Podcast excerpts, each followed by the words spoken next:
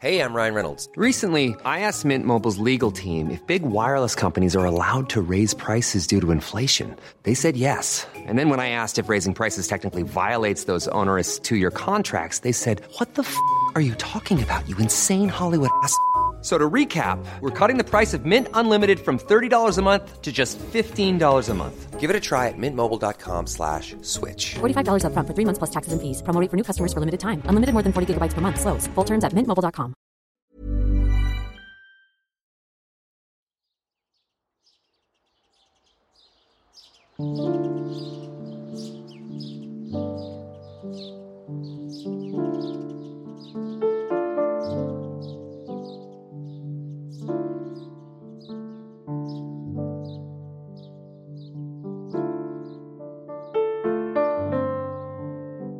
Was wäre, wenn dies unser letzter gemeinsamer Kaffee wäre? Worüber sprechen wir und was ist wirklich wesentlich? Was liegt uns so sehr am Herzen, dass wir unser Wissen, unsere Gedanken und Erfahrungen hier mit dir teilen möchten? Ich bin Viktoria Dressel und ich freue mich riesig, dass du mich gefunden hast und diesen Podcast Last Coffee Before Dying lauschst. Ich wünsche dir zutiefst Inspiration für dein Leben.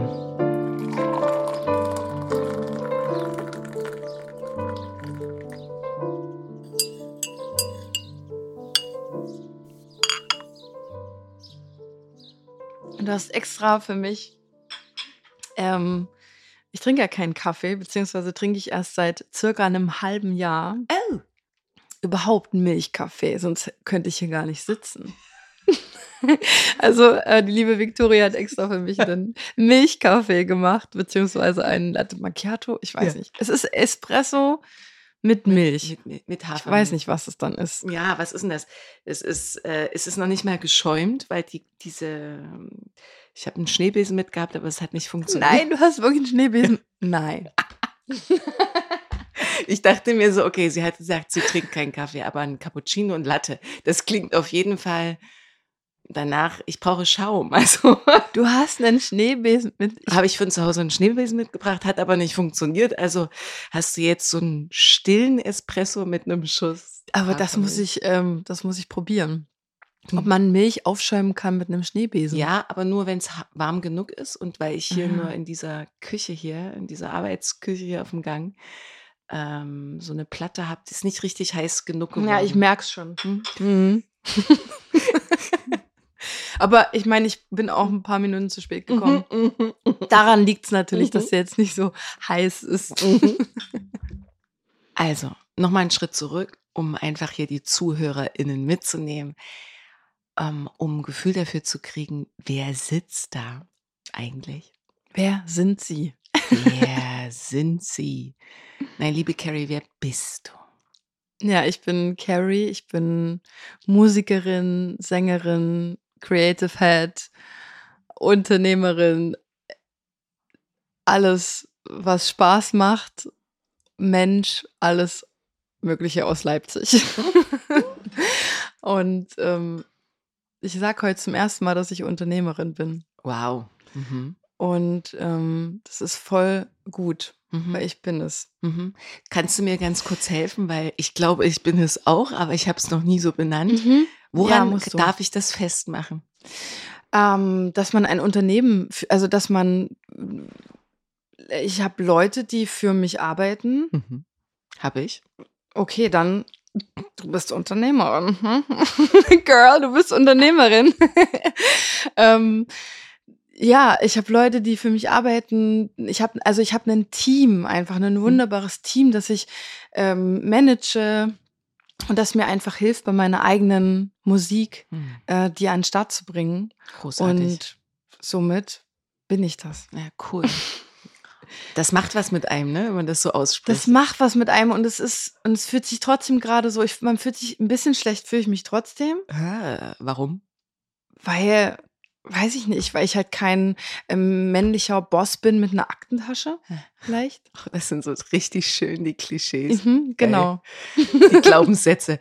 Und, oder, oder halt Unternehmerin, das sind dann, oder Unternehmer sind die, die halt, ja, sich vielleicht nur über das Geld definieren und ansonsten auch nicht kreativ sind zum Beispiel. Genau, Also, keine ne? Kreative. Ja. Ah, Mhm. ja.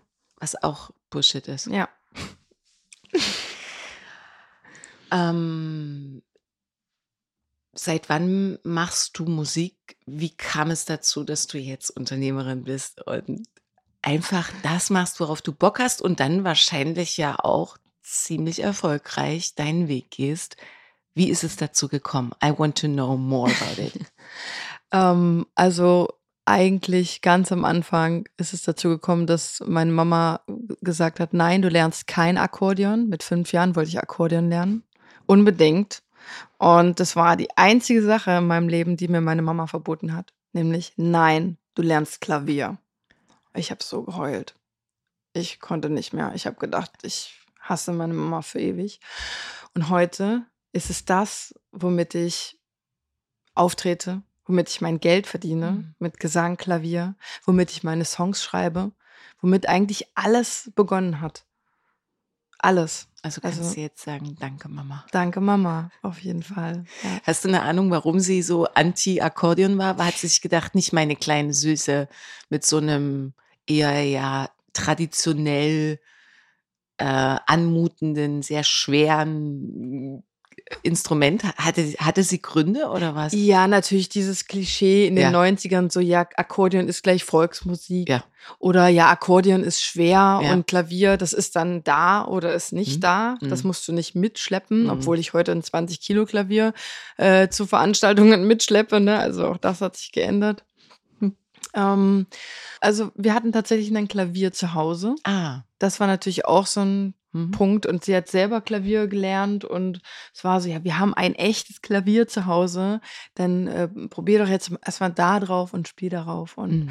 dann waren es am Ende acht Jahre Klassikunterricht. Ähm, genau. Bis ich dann irgendwann zu den Akkorden gefunden habe und gecheckt habe, es gibt Popmusik. Es gibt nicht Klassik nur, äh, sondern es gibt Popmusik Mhm. und dazu kann ich auch noch singen. Es gibt Mhm. Mariah Carey, Whitney Houston. Ah, Whitney Houston, da ist ja jetzt gerade so ein Film ra rausgekommen. Ich weiß nicht, ob du es mitgekriegt hast, so über ihre Biografie. Eine ganze, also wirklich American Style. Jetzt gerade rausgekommen. Mhm, Oder der wird jetzt, also ich habe ihn in der Werbung gesehen, wurde angekündigt und Ah. so äh, mit der bin ich auch so mit einem Ohr groß Mhm, geworden. ja. Das war ja schon eine sehr einprägsame Stimme und Sounds, die einen sehr tief berührt haben. Äh, das wäre jetzt meine Frage gewesen, was war denn so äh, die Musik, die dich gecatcht hat zu, be zu Beginn? Das war Whitney Houston, ja? Das waren Whitney Mariah Houston, Carey. Mariah Carey. Ähm, das waren halt Stimmen, die mir was erzählt haben. Also das waren Stimmen, die, die mir eine Geschichte erzählt haben und trotzdem, ja, natürlich haben die geflext. Natürlich haben die gezeigt, was sie konnten. Ne? Ist ja klar. Und das wollte ich natürlich dann auch. und so habe ich dann natürlich auch geübt äh, mit Mhm. den Riffs, mit den, mit, mit Belting, mit einfach, ja, was ist Töne. Belting? ähm, oh Gott, also ich bin keine Gesangsgesangslehrerin im Sinne von, ich kann das jetzt richtig krass, ähm, ja, wie eine Lehrerin halt eben erklären. Also ich erkläre es mit meinen Mhm. Worten. Ähm, ja, Belting ist, wenn du halt einfach ähm, mit starker Stimme ziemlich hoch singen Mhm. kannst, Mhm. ohne dass es aber weh tut. Also du singst Ja. nicht aus dem Hals heraus und machst zu und ver- verkrampfst, so wie es jetzt ein Mensch machen würde, der jetzt keine Ahnung von, von seinen Stimmlippen und dem ganzen Au- Stimmaufbau hat, sondern das kommt alles aus dem Zwerchfell Mhm. raus. Mhm. Genau. Spannend, dass du das sagst, äh, weil ich krieg jetzt gerade so einen ähm, Reminder, weil du meinst, äh, nicht so weit oben singen, ne? Ähm, dass es sich auf die, auf die Stimmlappen, hast du gesagt, Mhm. liegt. Stimmlippen, ja. Stimmlippen. Ah. Mhm. Lappen. Stimmlappen. Ich äh, habe tatsächlich, also um dir da ganz kurz was Kleines von mir mitzugeben. Ja, bitte. Äh, bei mir war es ähnlich. Also ich war fünf Jahre alt und ich wollte singen. Mhm. Und ich war mit fünf schon im Chor und bin auch regelmäßig dann dort in so ein, keine Ahnung, Babychor oder was auch immer das war. Babychor mit gegangen fünf. Und bin mit einer ganz heiseren Stimme Mhm. wieder nach Hause gekommen. Mhm. Das heißt, ich konnte weiß gar nicht mehr reden. So. Und Ach, meine Eltern, ja, haben sich dann gedacht, also das kann nicht gut sein für das Kind, ist nicht gut. Und dann durfte ich nicht weiter singen, Mhm. sondern sollte Blockflöte spielen. Und also es ist so ein bisschen, super. Mhm. ja, so, so wirklich so diese Mhm. Frustration. Und ich bin mit der Blockflöte und Querflöte, dann ist es geworden, auch weitergegangen. Aber es war für mich leider nicht die Auflösung, wie es bei dir war. Es ist bei den meisten nicht mit Blockflöte. Nee. Es ist halt, Nee, es ist so, ach Gott, ey, was kannst du, also nichts gegen Blockflöte, aber ganz ehrlich, was kannst du mit der Blockflöte zum Ausdruck bringen? Mhm. Ja. Querflöte du, war dann ich fühle dich total und also das, ähm, Ja. ja, es ist Querflöte war dann schon mehr, ja. So, da konnte ich, ich habe auch Da immer. ist wenn auch noch mehr dieser, da ist dieser Hauch, Ja. dieser, da Ja. ist noch mehr irgendwie Seele drin. Ich da ist mehr Seele drin. kann das auch nicht. Und ich bin auch tatsächlich immer, wenn ich auf, äh, auf Konzerten war, also wenn du, wenn du mich spielen gesehen hast, war mein ganzer Körper involviert. ich wollte ja. was zum Ausdruck bringen. Mhm. Und aber das Genialste, was ich glaube, tatsächlich ähm, ist, wenn du wirklich real deine Stimme benutzen Ja, kannst. Ja. Weil da ist nichts mehr dazu. Da ist nichts dazwischen. Ja, Und ähm, das stimmt. ja, deswegen war das immer ein Traum, Sängerin zu werden. Vielleicht passiert das noch. Äh, ich, ich singe manchmal in meinen Meditationen. Ähm, Und du hast auch noch nie Gesangsunterricht genommen oder so? Nee. Obwohl das so tief in dir drin ist. Hm. Aber ich, ich habe es nie, ich würde, ich würde mal sagen, ich habe es vielleicht nie wirklich zugelassen, Mhm. Mir dann mit Mitte 20 oder Anfang 30 jetzt noch die Illusion zu bauen, ich könne jetzt hier irgendwie äh, Musikerin werden. Aber ich singe sehr viel mehr für mich selbst Mhm. und ich habe so eine Freude beim Singen. Auch jetzt, Mhm. seitdem ich diese Mikrofone habe, Oh, diese, experimentiere die ich. Mikrofone sind super. Ja. Ähm, Das ist Ja. äh, Shure SM7B, ne? Mhm. Ja, kann, kann, kann ich auch jedem empfehlen. Für Mhm. alles Mhm. eigentlich. Oder? Gesangsaufnahmen, Sprache, alles. Alles, ja. Also ich liebe sie. Und aber es ist eine gute Frage. Also ich habe ähm, da eine spüre da eine große Sehnsucht Mhm. und habe tatsächlich darüber nachgedacht, zum Beispiel einfach noch ein bisschen mehr mit meiner Stimme zu arbeiten. Also vielleicht mal zu einer Sängerin zu gehen oder Unterricht zu nehmen, aber einfach um meine Stimme und mh, nicht zu trainieren, das klingt so hart, sondern einfach in Kontakt zu kommen, mit der Mhm. noch mehr zu arbeiten.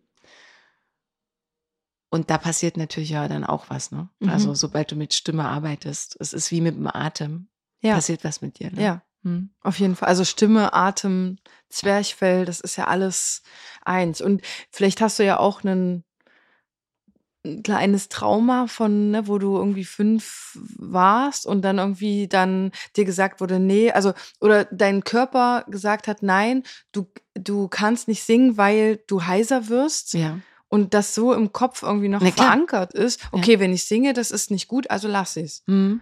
Also es ist definitiv verankert, also äh, und zwar so verankert, dass ich mir es nie erlaubt habe, Mhm. überhaupt darüber nachzudenken. Mhm. Hm. Ja. Aber bin ja jetzt unbewusst, sagen wir mal schon in der Annäherungsphase, ich mache Podcasts. Ja. Und ich habe kriege ganz oft das Feedback, deine Stimme ist total Ja, angenehm. ja, ja, habe ich So. vorhin auch nochmal, als ich es im Auto gehört habe, dachte ich, wow, Hm. schöne, schöne, angenehme Sprechstimme. Mhm. Also es, ich höre nicht so viel Podcasts, aber wenn ich dann mal einen Podcast anhöre, dann ist es auch oft so, dass ich denke, ach, so interessant, aber ach, schade, die Stimmen taugen mir überhaupt nicht. Also wenn die Stimme nicht stimmt, bin ich raus. Hm. Da würde ich gerne noch mal einen ganz kleinen Schritt zurückgehen, weil das möchte ich gerne noch mehr kriegen, wenn ich mit dir spreche. Jetzt Mhm. könnte man sagen, okay, und dann hast du das Piano und dann hast du deine Ausbildung gemacht und so weiter. Das heißt ja noch lange nicht, dass du dann Musikerin Mhm. wirst und einfach Sachen machst, worauf du richtig Lust hast. Ja. Ich würde mal sagen, die wenigsten Menschen, die eine klassische Laufbahn haben, sind an dem Punkt. Mhm. Wie ist dir das gelungen? Also, und da komme ich wieder auf den Punkt Mama zurück. es ist wirklich so, sie hat mir einfach das größte Selbstwertgefühl gegeben, was man so einem Kind geben kann. Oh, kriege ich Gänsehaut. Also bedingungslose Liebe bis zum geht nicht mehr und immer wieder du war also ne, sie stand dann meine Mama ist schon gestorben, deswegen also ich liebe sie über alles. Ähm, einfach im Türrahmen stehen, während ich zu Hause mit 12, 13 Jahren am Klavier was probiere, Anastasia, Heavy on My Heart, so die ersten so Pop-Balladen, so irgendwie von großen Stimmen. Ähm, und sie steht im Türrahmen und sagt einfach nur, oh, du weißt gar nicht, wie gut du das machst. Du weißt gar nicht, wie gut du singst. Oh, du weißt gar nicht, wie schön du bist. Und einfach nur so aus voller Seele mir einfach ihre Liebe mitteilen. Und das ist, das hält, auch wenn ich natürlich viele Struggles habe, aber die ähm, sind nicht wegen meiner Kindheit, sondern wegen anderen Sachen, die äh, zwischen Kindheit und jetzt so passiert sind. Mhm. Aber so grundsätzlich diese, dieses Selbstvertrauen, dieses kindliche Selbstvertrauen, dass das, was ich mache, richtig ist, mhm. das hat mich zu dem gebracht, was ich jetzt mache, nämlich einfach dranbleiben und einfach an mich glauben. Das heißt, du bist ganz normal Schullaufbahn, ja, äh, Gymnasium? Ja, ganz normal. Ich war auf jeden Fall. Also ich habe mein Gymnasium geschafft durch viel abgucken. Viel abgucken, viel spicken, viel abgucken. Sonst, ich weiß nicht. Ich weiß nicht, wo ich, was ich heute machen würde. Also deswegen auch nochmal einen lieben Gruß an meine Freundin Lena, die mich zwölf Jahre durch die Schule gebracht hat. Wow. Ähm, und weil ich konnte mich einfach nicht konzentrieren und es hat mich nichts interessiert einfach mhm. außer die Musik. Mhm. Ich wollte nichts, ich wollte einfach nichts anderes wissen. Mhm. Äh, es war alles sehr anstrengend und, äh, und ich habe das, ich habe schon mit, mit sechs äh, Zeitungsartikel, äh, Zeitungsinterviews gegeben, wo, wo dann steht, die habe ich noch zu Hause, ähm, dass ich Sängerin werde. Es war einfach schon immer klar. Es war immer klar. Ey, krass.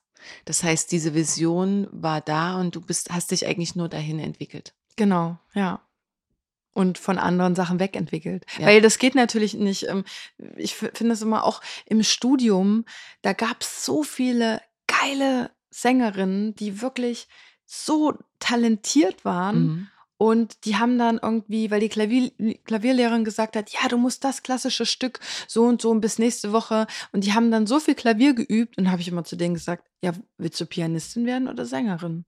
Also wirklich den Fokus auf die Sachen behalten, die wichtig sind und auch, ich bin eher so ein Mensch, ich verbessere Sachen, die ich eh schon gut kann. Hm. Also ich will lieber die Beste in einer Sache? In einer Sache sein, anstatt irgendwie alle meine Schwächen.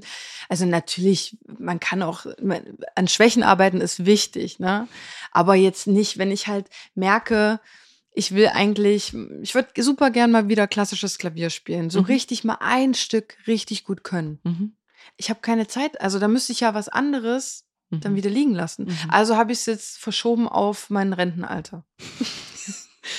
so, also wirklich Prioritäten setzen ja. und auf Sachen vertrauen, wo man denkt, das will ich wirklich machen. Mhm. Ja. Geil. Also das, äh, das ist wichtig, da dran zu bleiben.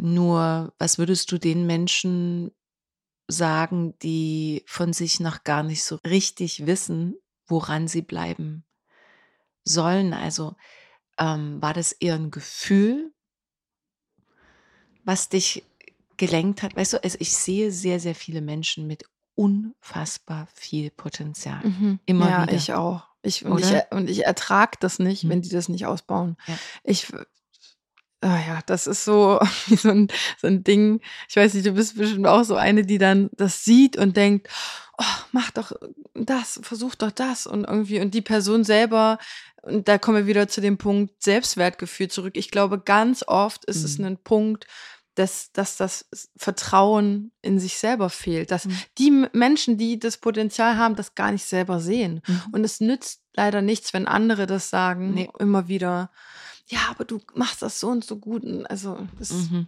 Das bringt nichts. Deshalb ist mein Job, sagen wir mal, als Coach, äh, das zu sehen, aushalten zu müssen, dass ich nichts daran rütteln kann, sondern dass derjenige sich selbst und im, im Idealfall, ja, das ist so ein, so ein Glimpse äh, erzeugt, so ein empowering äh, State, so eine Inspiration, dass derjenige plötzlich erwacht.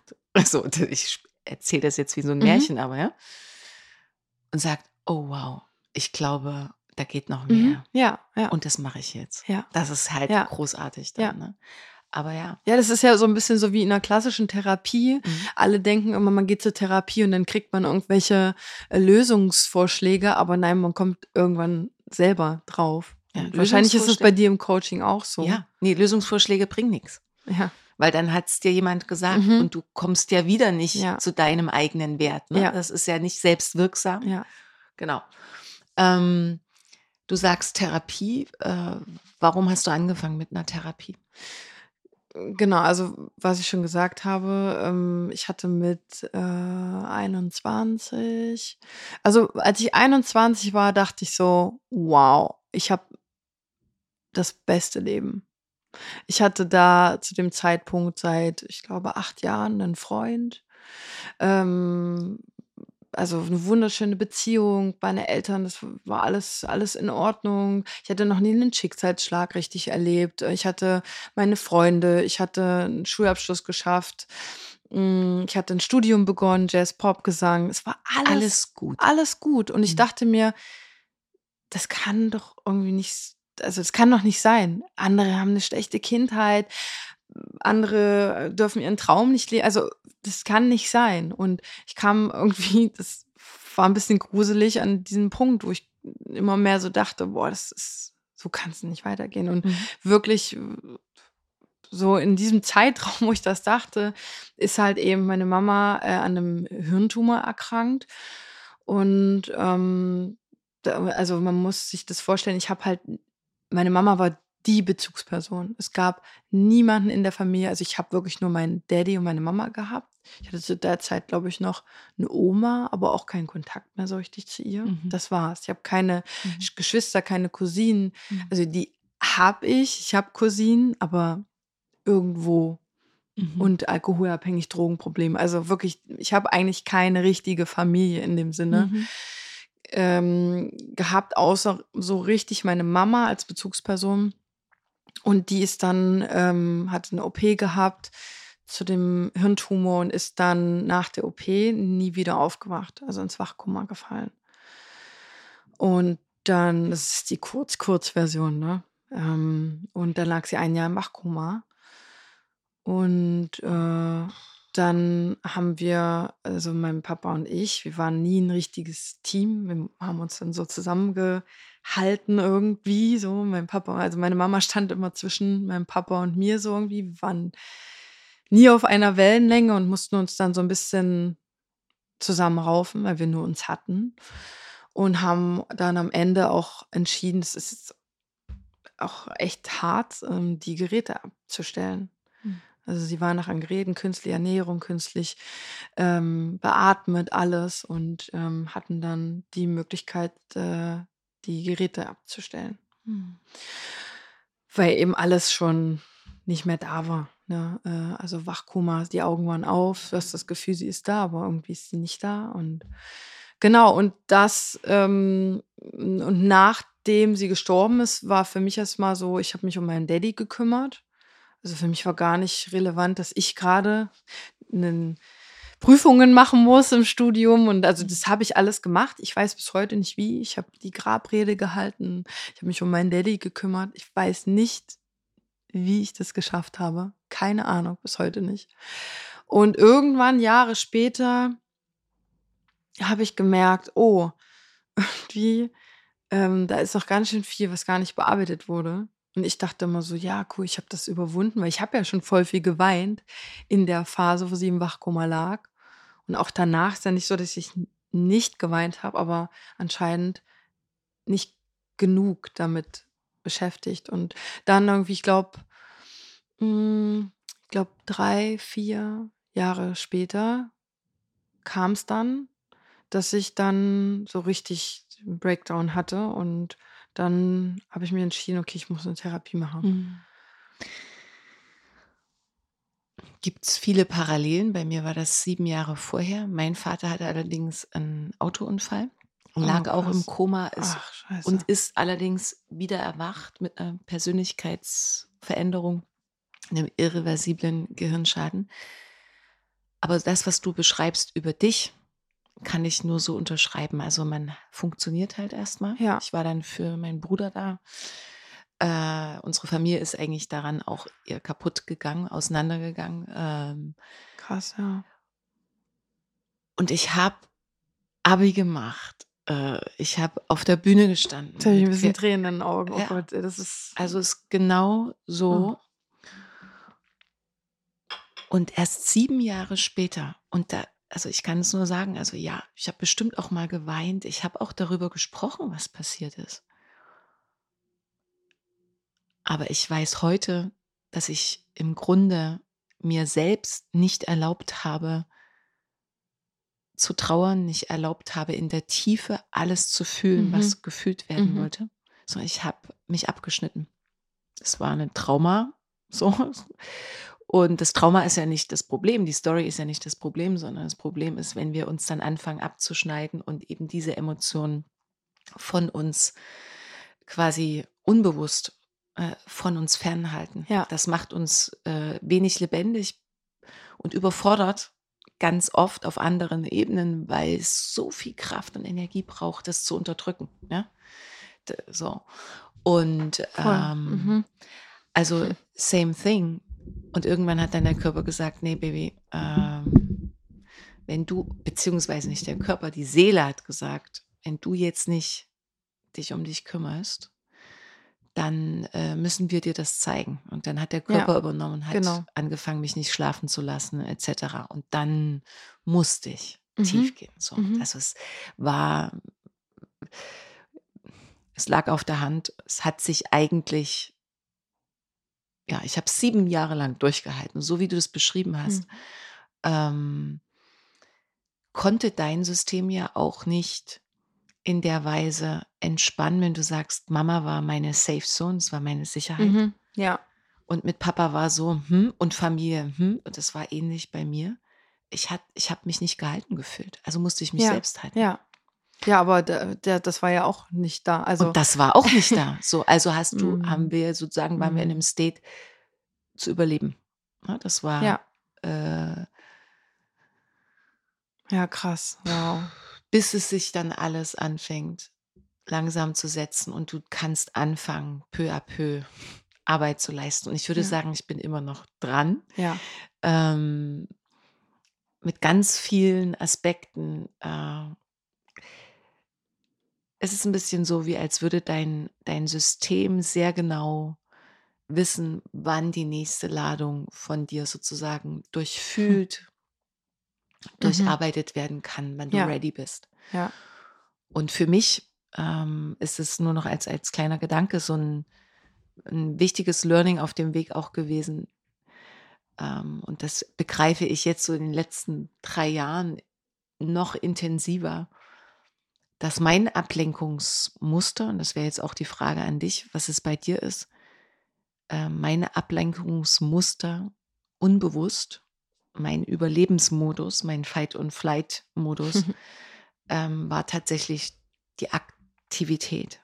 Also Ja. ich war ständig unterwegs. Ich habe auch ganz viel Mhm. richtig gute Sachen gemacht. Ich habe Hm. viele Sachen umgesetzt. Und wenn du mich gesehen hast, hast du immer gedacht, wow, das macht ihr auch noch, das macht ihr auch Ja. noch. Wow. Ja.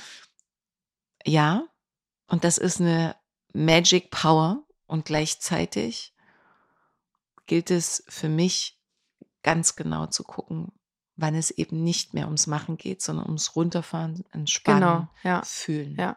Und das ist ja aber bei so vielen so, man, man denkt oder man bewundert wahrscheinlich Menschen, die, die eigentlich selber nur in, der, in die Aktivität flüchten. Also nicht alle und nicht immer, immer alles von jedem, aber ähm, und die das dann vielleicht selber nicht wissen oder Mhm. erkennen und man und weiß nicht, also ich, wie gesagt, ich bin ein sehr fühliger Mensch und wenn ich das schon so merke, hä, aber solltest du jetzt nicht mal chillen, mal runterkommen oder du hast irgendwie die letzten Tage irgendwas ist passiert und dieser Mensch macht schon wieder weiter und dann denke ich nur immer, wow, ich weiß, also ich habe das in einer krassen Form erlebt, wie das ist, wenn du immer weitermachst und mhm. denkst, ja, es geht doch noch. Es geht noch. Es geht noch, mhm. ja, aber irgendwann geht's nicht mehr. Und mhm. davor sollten, also da sollten wir uns eigentlich täglich versuchen zu reflektieren, dass wir eben nicht in irgendwann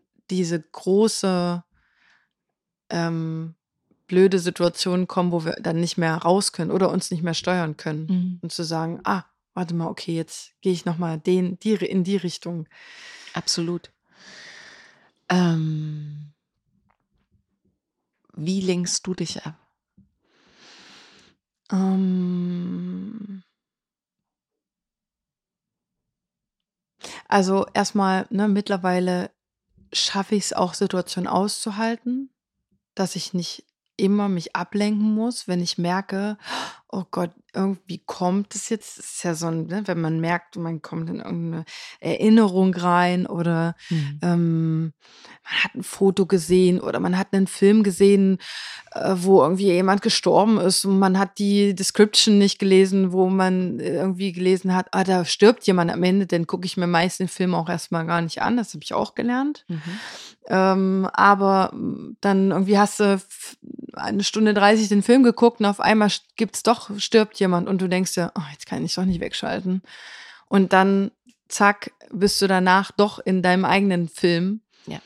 Und dann überkommt's dich und in dem Moment habe ich auch gelernt, einfach zu sagen, und jetzt, das ist okay, dass es jetzt rauskommt. Also nicht immer mich dann abzulenken und mhm. dann gleich wieder weg und hm, ähm, sondern einfach zu sagen, okay, ich kann auch, also es kann vor allem auch nur mal zehn Minuten dauern. Früher dachte ich, ähm, forever.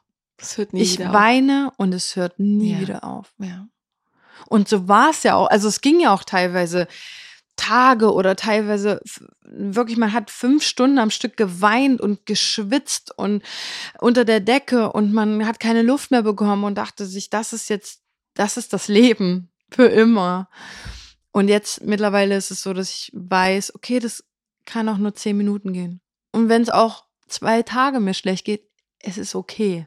Aber ich bin gerade aus dem gröbsten, sage ich jetzt mal, aus dieser depressiven Phase mhm. bin ich erstmal gerade raus. Mhm. So. Und Wie lange ist das jetzt her, Carrie? Ähm, was, was meinst du genau? Der Zeitpunkt des Todes deiner Mama? Ähm, das war 2000. 14 ist sie ins Wachkoma gefallen mhm. und 2015 gestorben. Und ich glaube, 2018 habe ich die Therapie angefangen. angefangen. Mhm. Genau. Ja, und wenn ich mich dann ablenke, dann, das klingt total bescheuert, aber dann mache ich das mit Trash-TV.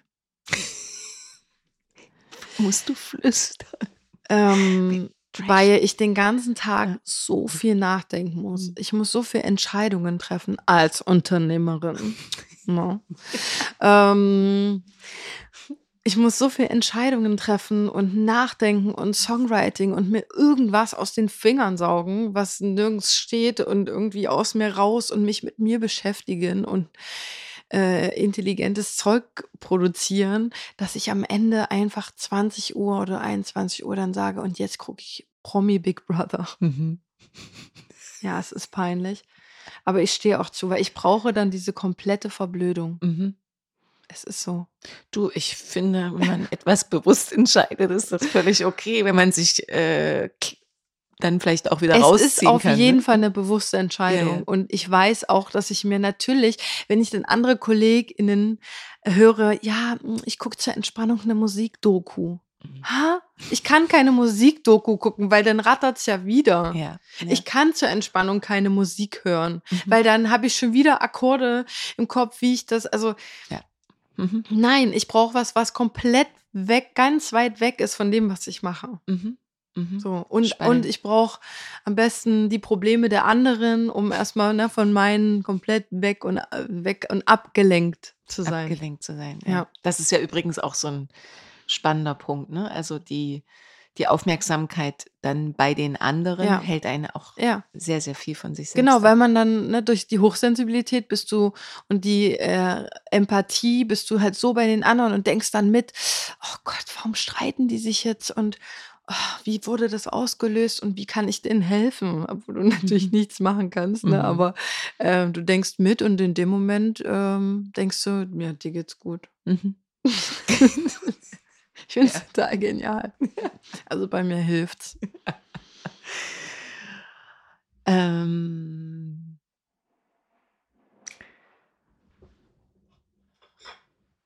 in dieser, äh, in dieser Klinik, in der mein Vater dann äh, die Reha gemacht hat, gab es tatsächlich, ich will da gerne noch mal ganz kurz äh, zurück beamen, Ja, bitte, Deep Talk. ja, gab es dieses ähm, Gebäude, wo ausschließlich Menschen, Patienten liegen, die im Wachkoma Mhm. sind, Fürchterlich. manche sogar schon über Jahre. Ja. Und ich habe dort mit einer Schwester gesprochen und die hat mir so ein bisschen erzählt, weil ich wollte wissen und verstehen. Und ich konnte es, also ich konnte es überhaupt nicht kriegen. Also erstmal auf der einen Seite völliges Staunen darüber, dass wir überhaupt sowas möglich machen. Also im Sinne von, Hm. wir da bemüht sind, die Menschen zu unterstützen, in der Hoffnung, sie mögen vielleicht auch wieder zurückkommen, äh, sogar so etwas äh, zur Verfügung stellen. Unsere Medizin ja mittlerweile wahnsinnig weit entwickelt ist, dass das überhaupt geht. Hm. Und andererseits, ich mir so sage, ja, gibt es da nicht auch einen Teil, den wir verdrängen? Da kommt ganz viel Ethik mit ins Spiel. Ne? Ja, ich meine, damit seid ihr ja Fall. konfrontiert worden. So, Ja. ähm, was ist jetzt hier okay? So, wann ist Leben lebenswert Mhm. und wann Auf jeden Fall. müssen wir hier irgendwie ein Ende setzen? Ist das die Angst davor, dass etwas tatsächlich ein Ende hat, dass Mhm. unser Leben auch endlich ist, dass wir das vielleicht auch gerade in dem Kontext ähm, vielleicht viel zu lange nicht wahrhaben wollen und dann eben an diesen Menschen hängen. Und ich frage mich, wie war das für dich? Weil ihr wart ja dann, dein Vater und du und alle, die es betroffen hat, ein Jahr lang zwischen Hoffnung und Hm. Abschied und Ungewissheit und Das ist, äh, also, so wie du jetzt Luft holst, genau so, so ist es. Also, man kann, man kann, äh, also ich konnte, ein, also ich habe den Weg der 100 Pro, also des 100% Powerns gewählt, weil ich habe es nicht ausgehalten zu sagen, okay, entweder stirbt sie und ich lasse sie los oder ich gebe 100% Power und beantrage Therapien, ähm, sprech mit ihr und sag ihr, hey Mama, es wird alles gut und so und hey, wie geht's dir und lese ihr aus Zeitungen vor und ähm, also es war für mich tatsächlich der Weg, dass ich irgendwann, ne, also es ist ja nicht so, ähm, Mensch fällt ins Wachkoma und ab dem Moment findest du dich damit ab. nee, Das ist ja nicht so. nee, Ich weiß nicht, wie lange lag dein Papa im Wachkoma? knappe zwei Wochen. Zwei Wochen, ja. Das ist zum Glück noch irgendwie so. Hm, Manageable. Nur ist er aufgewacht und wusste nicht mehr, wer er ist und, Wow. und wer wir sind. Das heißt, er hat über ein Jahr gebraucht, um zu erkennen, dass ich seine Tochter bin. Oh mein Gott. Hm. War richtig wütend, hat mich auch beschimpft und war richtig, also äh, es war so, alles war Angst. Das ist so mein Gefühl. Wow. Hm. Ja. Krass. Also Mhm. die, diese Sachen haben wir auch durchgespielt, ne? Mhm. Und wenn du jetzt sagst, also es waren, das waren zwei Wochen. Mhm. Und ähm, natürlich, je länger ein Mensch im Wachkoma ist, ist es nicht wie bei bei Lenin, ich weiß nicht, ob du den Film Den kennst. Äh, da wacht, glaube ich, ich weiß nicht, wer diese Rolle spielt, aber der Mensch wacht nach, einer, nach einem Jahr auf und steht auf, wo bin ich? Wo bin ich? Mhm. Nein, nach einem Jahr ist alles erschlafft. Du kannst keinen Finger mehr bewegen. Ja. Also das ist so, ähm, und, und das hat uns auch niemand gesagt. Also ist, die Ärzte haben mit uns nicht gesprochen und haben gesagt, ähm, das ist die Situation und es kann sein, dass, äh, das, also die verschiedenen Szenarien durchgesprochen, weil alle irgendwie Angst hatten Mhm. weil die natürlich auch eine 21-jährige Tochter gesehen haben, die äh, jeden Tag kommt und äh, sagt, na, es wird doch alles wieder gut. Mhm. So. Naja, und ähm, Wie habt ihr die Zeit also verbracht? Also ich habe also auch gemeinsam mit meiner Mutter damals zum Beispiel die Lieblingsmusik meines Vaters immer wieder abgespielt. Ja. Und das war so der Wunsch, so, oh, vielleicht ist das etwas, was dich wieder zurückholt, ja, wieder ins Leben. Natürlich, wieder, ja. Also Musik abspielen, äh, singen, alles. Also ich war da tatsächlich, deswegen sage ich immer wieder, ich weiß nicht, wie ich es geschafft habe, aber ich habe nicht einmal geweint am Bett, weil ich ihr zeigen wollte, ey, es wird alles wieder gut. Mhm. Und mein Papa hat ganz oft geweint am Bett. Mhm.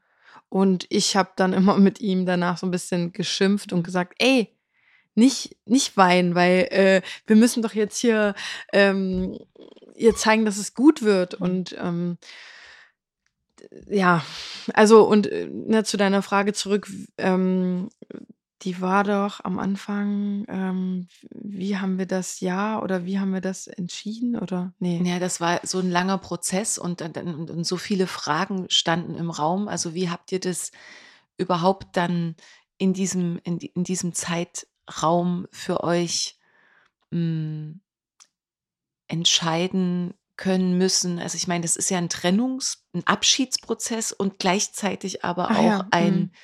ein hoffnungsvolles Kommen wieder zurück. Das heißt, es ist nicht klar, es ist überhaupt nicht klar, wo du hin und her gerissen bist Ja. mit allen Gefühlen, die es so gibt. Und wahrscheinlich ja vielleicht auch die intensivste Zeit, die du vielleicht jemals Ja. hattest, auch mit deiner Mama. Ja. Ja, man, man steht zwischen, also diese, diese zwei Extreme, entweder, ähm, entweder lasse ich sie gehen Ja. oder ich hoffe auf, dass alles wieder gut wird. Und das kann man sich nicht vorstellen. Also ich sag, ich vergleiche das immer wirklich mit einem Film, wo man einfach am Ende so bitterlich weint und der Abspann hört nicht auf. Mhm. Er Mhm. hört nicht auf. Mhm. du kannst sonst bei einem Film, wo du weinst und merkst, oh, jetzt überrennen mich meine Gefühle, da kannst du dann wegstellen, stellst irgendwie RTL an, Günther Jauch, wer wird Millionär und denkst dann so, ach, das ist wieder gut, so, huh, war nur ein Film. So. Mhm. Ich komme jetzt wieder zurück, in zwei Minuten ist alles wieder gut. Mhm. Aber da ist nicht alles wieder gut. Du kannst den Film nicht weg, du kannst den Abspann nicht wegstellen. So hat sich das eben angefühlt. Und am Ende saßen 14 Ärzte vor mir und mein Papa neben mir. Und eigentlich hatten wir im Gespräch vorher, hatte ich mit meinem Daddy ausgemacht oder ihn so ein bisschen dazu auch überredet, weil ich wollte sie auf keinen Fall gehen lassen. Und mein Daddy war so, okay, wenn, dann müsste er sie pflegen. Ne? Also ich wäre auch wieder mit meinem Daddy zusammengezogen. Ich wäre auch wieder nach Magdeburg gezogen. Und ich habe mit meinem Daddy vor dem letzten Gespräch mit den Ärzten habe ich vereinbart, wir holen sie nach Hause, wir pflegen sie. That's it. Das wäre möglich. Das wäre mit einer 24-Stunden-Pflege. Also sie war ja beatmet, sie war künstlich ernährt. Ähm, und für mich gab es nur den einen Weg. Hm. Ähm, und dann gab es dieses letzte Gespräch, wo eben 14 Ärzte vor mir saßen und gesagt haben, wir legen ihnen ans Herz, dass wir die Geräte abstellen. Also es, es, es da ist nichts mehr. So. Mhm. Und das, sie, sie leidet, sie, sie quält sich. Es Mhm. gab ja verschiedene Operationen. es war ja nicht nur dieser Mensch liegt da, sondern der hat ja Schmerzen, da sind wund, offene Stellen, Wunden vom Liegen. Ne? Es ist äh, fürchterlich. Ähm, und dann in dem Moment, ich, das klingt, klingt jetzt hart, aber knickt mein Daddy ein und sagt, dann müssen wir es so machen. Und du sitzt da als Tochter und denkst, hä? Vor genau einer halben Stunde haben wir gesagt, wir holen sie nach Hause. Und das ist dieses Extreme, Mhm. was, also ich, ich habe danach, haben wir uns gestritten und geweint und und irgendwann habe ich dann äh, mit einer Freundin drüber geredet und, äh, und dann habe ich gesagt, okay, ich habe eine Chance und das ist, ich muss die Entscheidung jetzt abgeben. Ich muss die Entscheidung an meinen Daddy jetzt abgeben, weil er müsste sie pflegen. Also er ist der Lebensgefährte und ich habe gerade mein Studium und also würde ich, würde ich sie wirklich ehrlicherweise mein ganzes Leben lang pflegen wollen. Hm.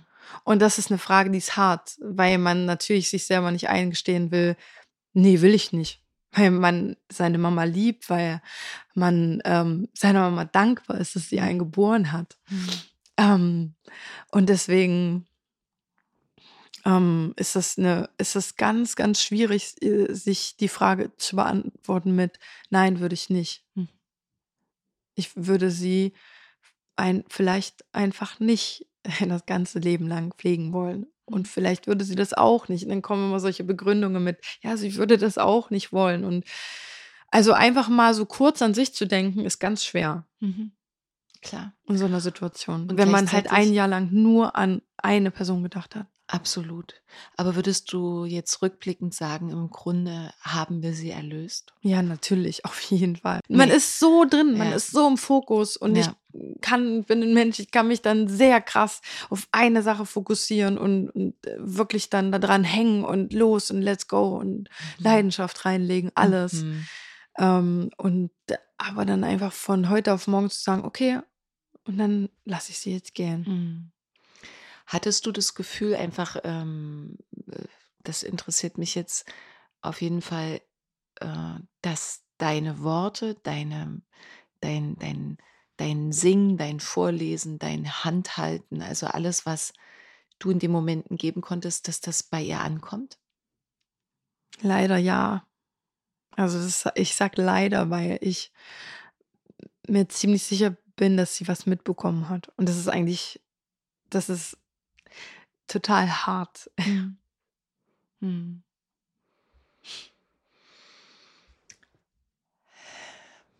Und gleichzeitig ist es aber auch so schön, weil das war dann ein Jahr lang Botschaften, Botschaften von dir, die, die sie, die sie erreicht haben. Hm. Äh, Hm. Ich finde es echt ähm, bewundernswert, gerade dass du ähm, so offene und ehrliche Fragen stellen kannst, weil Hm. die meisten ähm, sehr viel Scheu davor haben und Angst haben, was Falsches zu sagen und Mhm. ähm, oder Angst haben, dann ähm, einen zum Weinen zu bringen. Und ich finde aber, das ist ja gar nicht schlimm. Mhm. Es ist gar nicht schlimm zu weinen und ähm, an so einen Punkt zu kommen. Und, und wenn, ich könnte ja jetzt auch sagen, nein, äh, stopp oder ist mir gerade zu viel oder Mhm. ne, das, die, das Recht hätte ich ja. Und ich finde es gerade total schön, dass du einfach fragst, ohne zu sagen, ähm, oh nee, das wollte ich, wollte ich jetzt nicht zum Weinen bringen, weil das ist total okay. Mhm. Ja, ähm, ich glaube, das liegt aber auch daran, weil äh,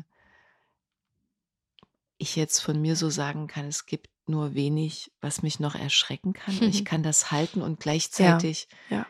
bin ich durch eine ähnliche Geschichte gegangen. Das heißt, ich bin jetzt gerade äh, für dich hier und fühle einfach mit und wir fühlen uns einfach gegenseitig. Mhm. Ich finde das so wichtig und wertvoll, Ja. weil das ist gleichzeitig ja auch Heilung. Also im Grunde sollten wir alle irgendwie, ist das Menschlichste der Welt, füreinander da zu sein. Und wenn ich jetzt anfange, das wegzumachen, weil ich dir so eine Frage gestellt habe und sage, okay, es wäre schön, wenn du mir die irgendwie kognitiv beantwortest, aber bitte jetzt hier keine Emotionen. What? Ja, ist eigentlich absurd. Aber so ist es ja irgendwie. So funktioniert unsere Ja, Gesellschaft.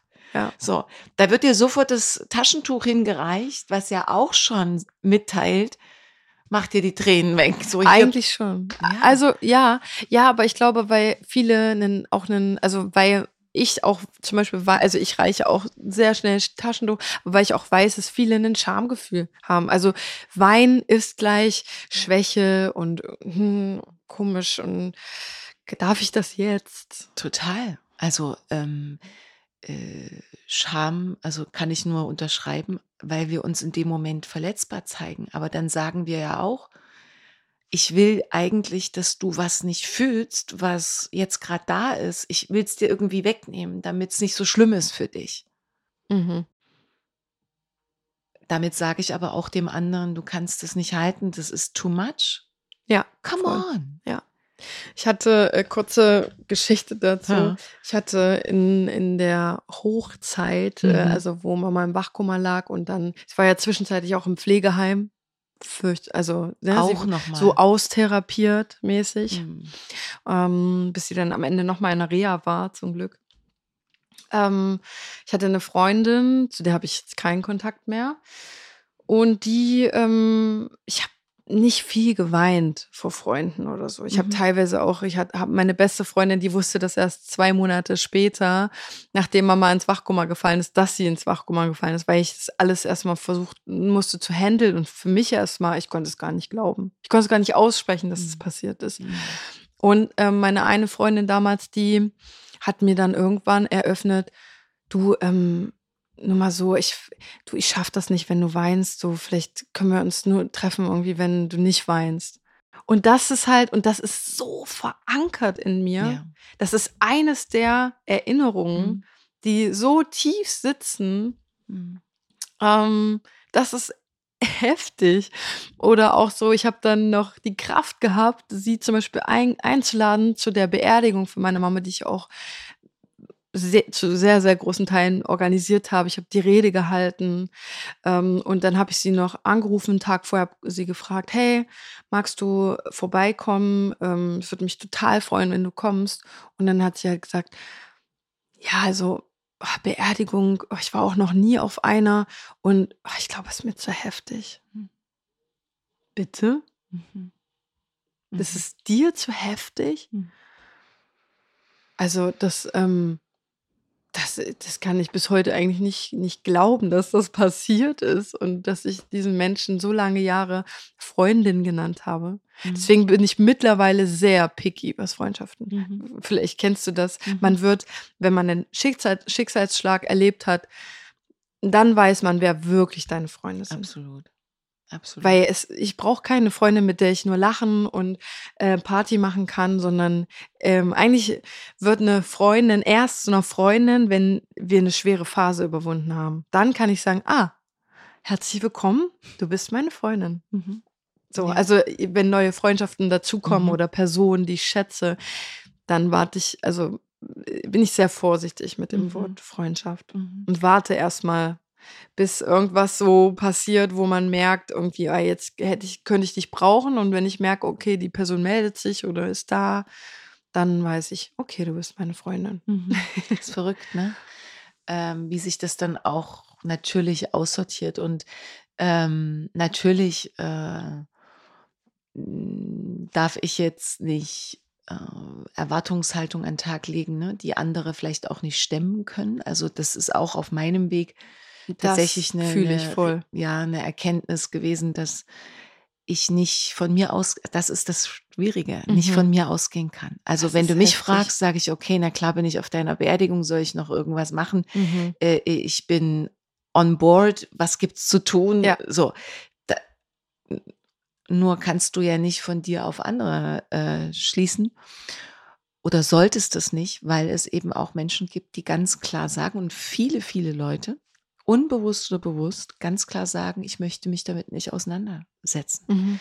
Wenn du die, wenn du zum Beispiel eine persönliche Frage stellst, plötzlich mit einem völlig anderen Thema anfangen. Also Cut nicht sagen oder benennen können, ich kann jetzt nicht darüber sprechen, nicht mal das ist bewusst, aber sofort Weg ändern, weil das würde ihr gesamtes System so durcheinander bringen. Mhm. Da ist so viel Angst da und so viel Scheu da und ich ähm, kann nur sagen, dass natürlich Menschen, die schon auch durch schwere Phasen hindurchgegangen sind, zusätzlich auch nochmal eine ganz andere Resilienz Mhm. entwickelt haben und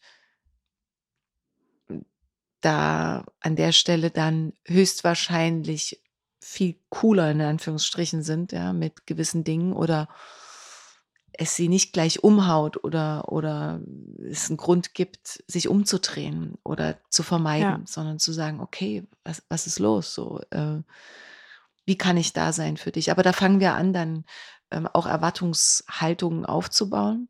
Aber ich muss sagen, da gibt es für mich schon klare Unterschiede. Klar. Also ich habe mich da auch zurücknehmen müssen, weil ich Mhm. sonst gar keine Freunde mehr hätte. Weißt du, also, kennst du das? Ja, klar. Oh, das ist so schlimm, oder? Also ähm, ich bin schon, ich habe schon, ich gebe sehr viel und Mhm. ich erwarte auch viel. Mhm. Das gebe ich auch offen zu. Mhm. Also es ist bei Freundschaften so, das ist bei einer Beziehung so. Mhm. Ähm, Und ich musste aber auch lernen, einfach da natürlich mich auch zurückzunehmen oder eben zu wissen, okay, die Person kann das gar nicht fühlen, weil sie hat das noch zum Glück nie erlebt, mhm. diesen Schicksalsschlag.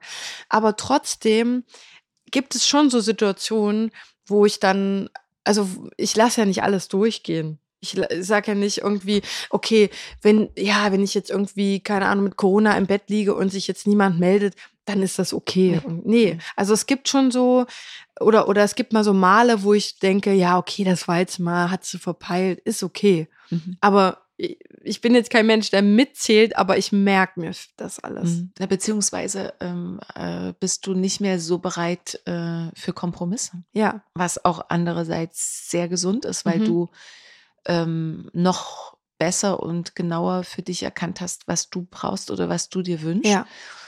Und das muss, da muss man ja erstmal hinkommen. Ja. Ich, ich äh, bin ganz klar, also ich, also ich bin da ganz klar mit mir, was ich will und was ich nicht will. Mhm. Und ähm, bin da auch eine, die schn nicht schnell cuttet, aber ich, mh, mm, ich beende, wenn ich, wenn mein Bauchgefühl mir mehrmals sagt, nein. Also das ist bei äh, Geschäftsbeziehungen, also ja. bei, bei meiner eigenen Musik mit Carrie ist das so, dass ich äh, oft schon gecuttet habe und gesagt habe, nein, ich habe kein gutes Bauchgefühl oder du bist hier nicht, äh, du sagst mir ganz viel, was, was du machen willst und am Ende kommt gar nichts, also sorry, ciao. Mhm. Und äh, das ist aber bei Freundschaften auch ja oft in meinem Leben so gewesen, dass ich mhm. auch einfach, glaube ich, öfter als der oder die andere mal gesagt habe, ich will diese Freundschaft nicht mehr. Mhm. Ja. ja. also du bist ein freier Mensch, kannst ja. du ja ne, wählen. Und auch wenn das ja. schwer ist, also ich finde, es gibt nichts Schwierigeres äh, als Momente, wo du im Grunde Menschen sehr magst und gleichzeitig merkst, dass sich jetzt hier die die, die, die Wege verändern, beziehungsweise du weitergehen musst und das nicht festhalten hart. kannst. Das ist echt hart. So. ja, ja. Kann ich nur unterschreiben.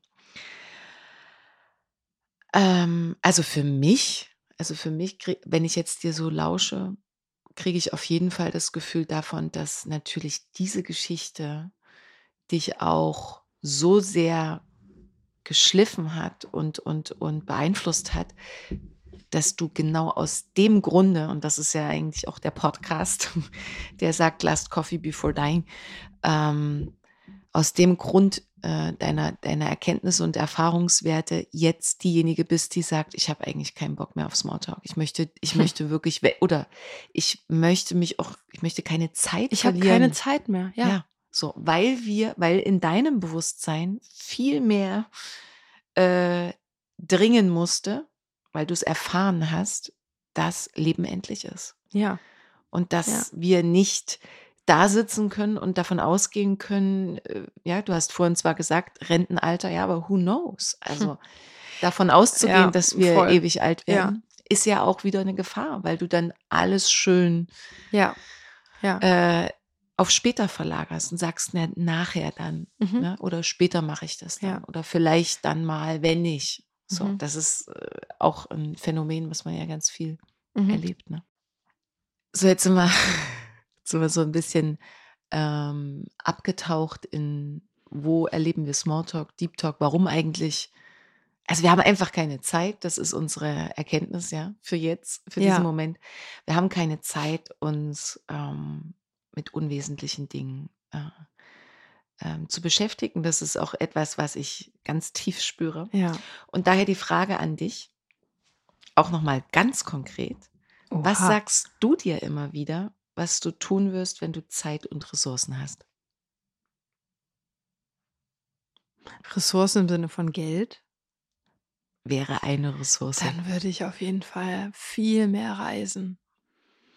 Aber es ist einfach, ich würde viel mehr reisen. Ich würde viel öfter meine Freunde sehen. Mhm. Ich würde viel mehr Zeit mit meinem Freund verbringen. Ich würde viel öfter ins Grab meiner Mama fahren. Ähm, also einfach wirklich ich, ich würde viel öfter in die Natur gehen. Ich würde dann, wenn ich, wenn der Tag 48 Stunden hätte, dann würde ich jeden Tag in die Natur gehen. Ich würde Rad fahren, ich würde spazieren gehen, ich würde Vögel beobachten, ich würde Blätter anfassen. Also wirklich, ähm, ich würde mich erden, viel mehr. Ähm, aber ich habe mich zu diesem Weg mit der eigenen Musik entschieden und das bedarf halt einfach wirklich ähm, Verzicht in ganz, ganz vielen Sachen. Und das merke ich immer wieder, ähm, dass ich halt einfach ganz viel Zeit nicht habe für, für Dinge, die mir auch wichtig sind. Mhm. Aber da sind wir wieder bei dem Fokus. Wenn, wenn man das erreichen will und mit seiner eigenen Musik Geld verdienen will und das irgendwann nur noch das machen will, dann muss man auch 100 Prozent reingeben. Ja. Und ohne, also wenn ich jetzt nur 30 Prozent gebe und sage, na ja, irgendwie das mache ich morgen und ach na ja, ich treffe mich jetzt jemand mit Freunden oder ach, ich will eigentlich ein bisschen chillen und so. Ich hätte vollkommen die Zeit dafür. Würde ich nur meine Dienstleistung machen mit den Hochzeiten, mit, ähm, mit Firmenfeiern und so, dann hätte ich total Zeit. Du singst auch auf Firmenfeiern und Hochzeiten? Genau, genau. Damit verdiene ich mein eigentliches Geld. Aha. Also Carrie ist quasi eine reine Investition gerade. Mhm. Und es ist eine zeitliche Investition, es ist eine finanzielle Investition, und die ich jetzt seit Jahren mache. Und ich weiß auch, dass es noch Jahre dauern kann, bis der Umschwung passiert von reiner Dienstleisterin zu, ich bin nur noch Künstlerin. Mhm. Aber ich probiere das und es ist mir wert. Mhm, klar. Ja, und es ist zum Beispiel auch der Verzicht, dass ich wahrscheinlich schon längst ein Kind hätte. Mhm. Auch, ne? Dieser bist du jetzt? Verzicht. Mhm. Äh, 31. Mhm. Und deswegen, das ist ähm, ganz viel Verzicht. Und das geht auch nur mit ähm, Hilfe von zum Beispiel meinem Freund, der einfach mich zu 100 Prozent supportet und sagt, let's go, los, was brauchst du? Und mir beim, beim Bucken hilft, mir, ähm, keine Ahnung, in Corona-Zeiten mich finanziell unterstützt hat. Cool. Also es geht nur mit, mit einem Team, mit ja. meinem ganzen Team, mhm. was mich unterstützt. Mhm.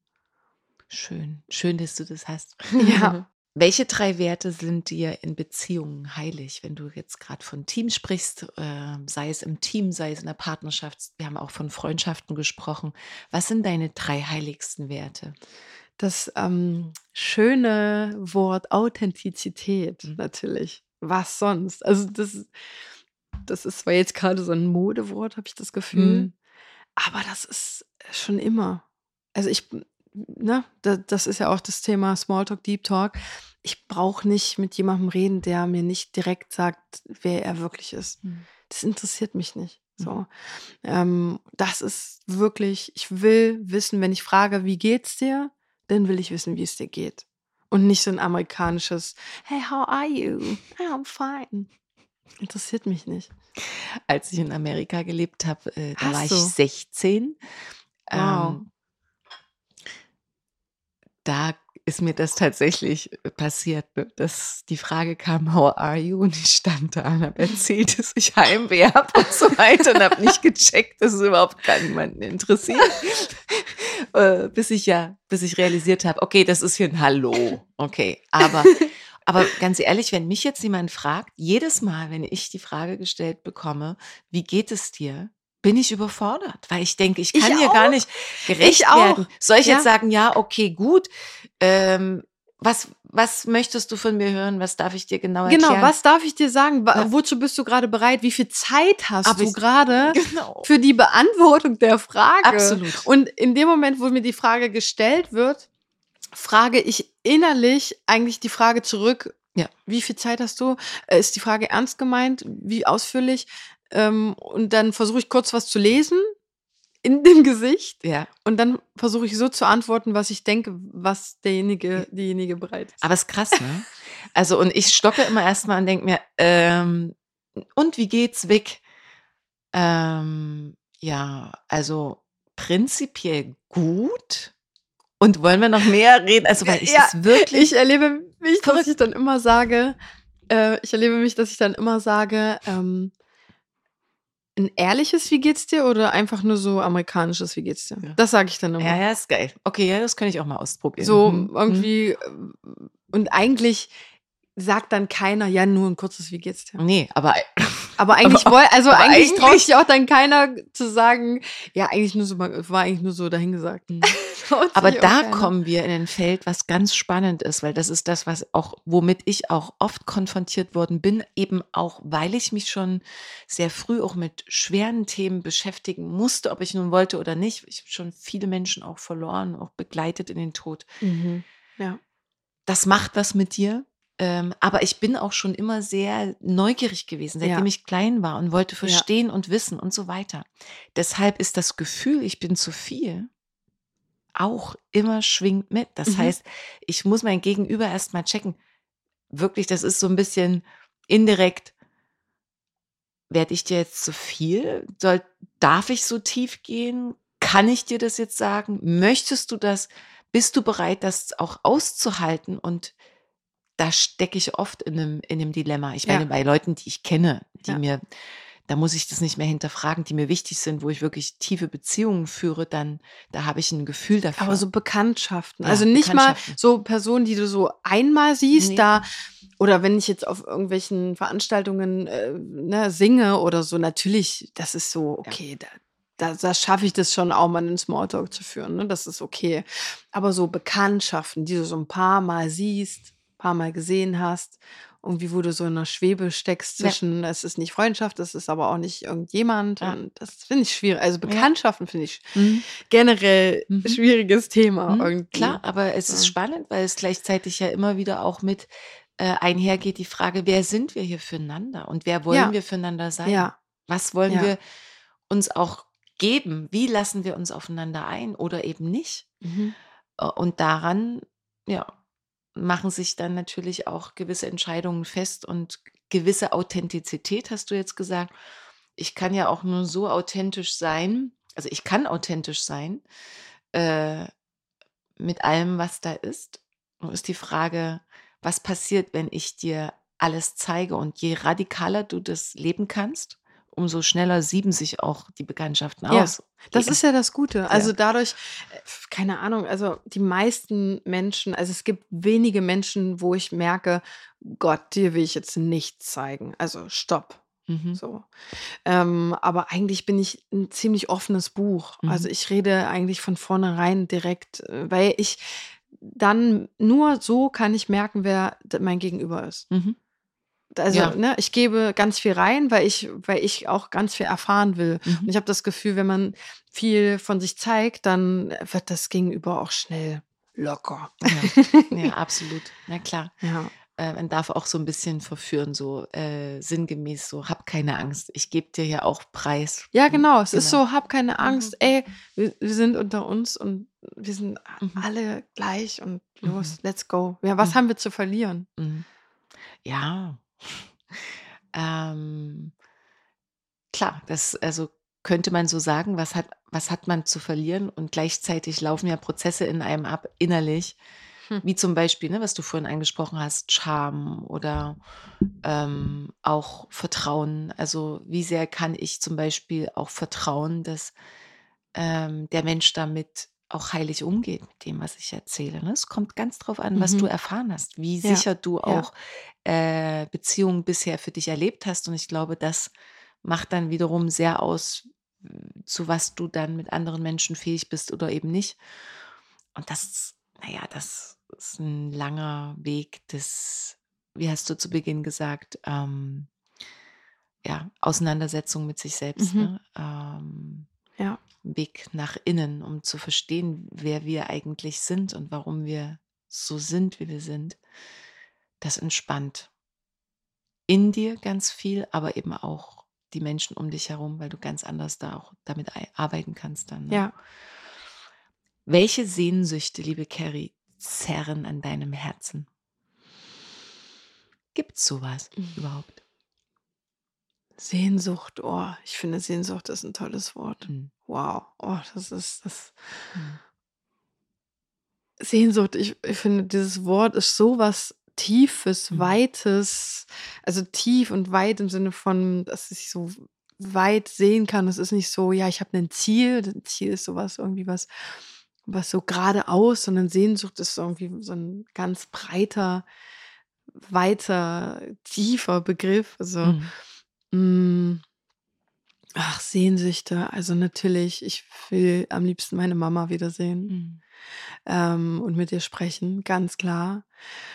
Ah, Ich habe die Sehnsucht auszuwandern. Ich fühle mich, ich weiß nicht, ich weiß nicht, ob ich hier in Deutschland ewig bleiben will, aufgrund dieses, ähm, ich sag's mal, äh, ich habe das Gefühl, dass äh, wir Deutschen nicht so tiefgründig gehen oder irgendwie Angst haben, tiefgründig zu werden oder Mhm. also irgendwie, ja, ich fühle mich irgendwie in Deutschland nicht so, ähm, nicht so zu Hause, kann man fast sagen. Ich spüre, dass ich irgendwo anders hin muss. Ähm, oh, ich habe die Sehnsucht nach einfach gerade auf dem auf dem Feld zu stehen und in die in die Ferne zu gucken. Mhm. Also die Sehnsucht mit der Natur verbunden zu sein. Und das sage ich, weil ich lebe in Leipzig und ähm, ich sehne mich eigentlich jeden Tag nach mehr Natur und mehr, mehr Erdung, Mhm. weil das fehlt mir hier in Leipzig. Mhm. Das fehlt mir hier mit dem Straßenlärm und ich meine, ich wohne auf der Kali. Ähm, ich liebe es auch. Ich liebe es zugleich. Ich brauche auch direkt um die Ecke einen Rossmann. Wiederum. Also es ist so dieses, ne, also auch die Frage, wer wäre ich eigentlich, wenn ich zum Beispiel nicht das Talent hätte zu singen? Mhm. Wäre ich dann noch hier in Deutschland? Würde ich dann ja, in einer einsamen Hütte leben vielleicht? Mhm. Also solche, solche Gedanken gehen mir durch und das sind ja schon innerliche Sehnsüchte, Mhm. Mhm. die ich aber durch meine Prioritäten auch nicht ausleben kann. Mhm.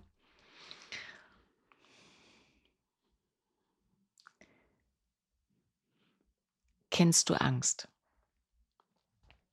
Ja, ich bin ein ziemlich ängstlicher Mensch auf jeden Fall. Wirklich? Ja. Hättest du das nicht gedacht? Nee. Was? Mhm. Ja. Also vielleicht tiefer, aber so grundsätzlich, nee. Wovor hast du Angst? Was? Das, das ist so ein bisschen wie, ich hatte letztens ein Gespräch, also ich hatte einen Gig und dann hat äh, ein äh, Mitmusiker zu mir gesagt, Herr Carey, sag mal, du hast doch, ähm, ja, du kommst so selbstbewusst drüber, du hast irgendwie keine Ängste oder dass du irgendwas falsch machst oder so, oder? Und ich gucke den an und sage so, was? Mhm.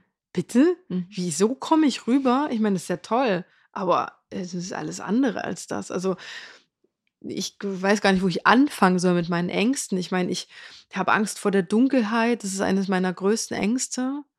Ähm, ich habe, bis ich 21 war, mit Licht geschlafen. Wirklich? Ja. Und also Dunkelheit. Ich hatte vor ein paar Jahren eine Hypnose gemacht, weil ich Angst hatte vor Spritzen. Ähm, ich habe äh, Angst, äh, mich auf Social Media ungeschminkt zu zeigen. Das ist eines meiner ach, irgendwie, also ich versuche das immer mehr und gegen die Angst zu gehen. Ich habe Angst vor dem Tod. Ich habe Angst davor, krank zu werden oder ähm, dass Freunde sterben und ja, ich habe Angst vor Spinnen, was gegen meine Sehnsucht nach der Natur ist. also ähm, ah, ich habe so viel Ängste gefühlt. Wirklich. Mhm. Krass.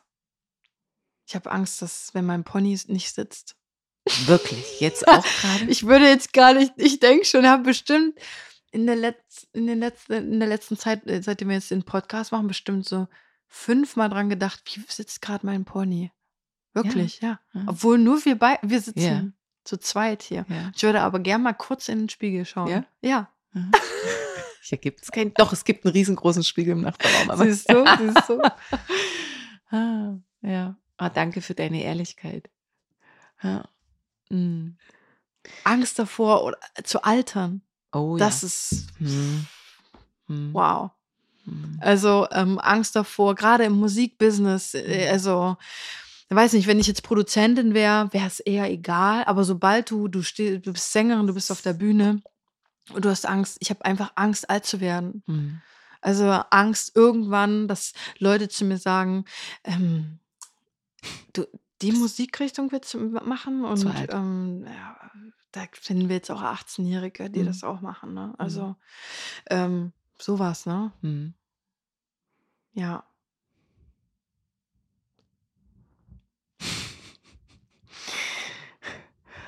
ähm, hast du Angst auf der Bühne oder davor, vor einem Konzert? Gibt es da eine Angst? Oder ist das eher so diese schöne Anspannung? Aufgeregtheit? Äh, ist da Angst vorm Scheitern, dass du plötzlich gar nicht loslegen kannst? Gibt es sowas? Auf der Bühne bin ich Ah. Queen. Oh. Auf der Bühne, das ist einfach. Also ich sage immer, es gibt drei Wohlfühlorte für mich. Hm. Und das ist auf der Bühne, das ist bei meinem Freund im Arm und es ist unter der Dusche. Und vielleicht noch am Meer, wenn ich am Meer sitze. Vier. Aber auf der Bühne, das, da gibt es keine Angst. Da ist einfach, das, ich kann das. Das kann ich, das fühle ich da. Ich fühle eine, ach, das ist einfach eine Power. Ich bin eher so ein Mensch, der sehr mm, krumm da sitzt und aber auf der Bühne, bam, da strahlt die Sonne aus der Brust und da bin ich. Geil. Das ist unfassbar. Hm.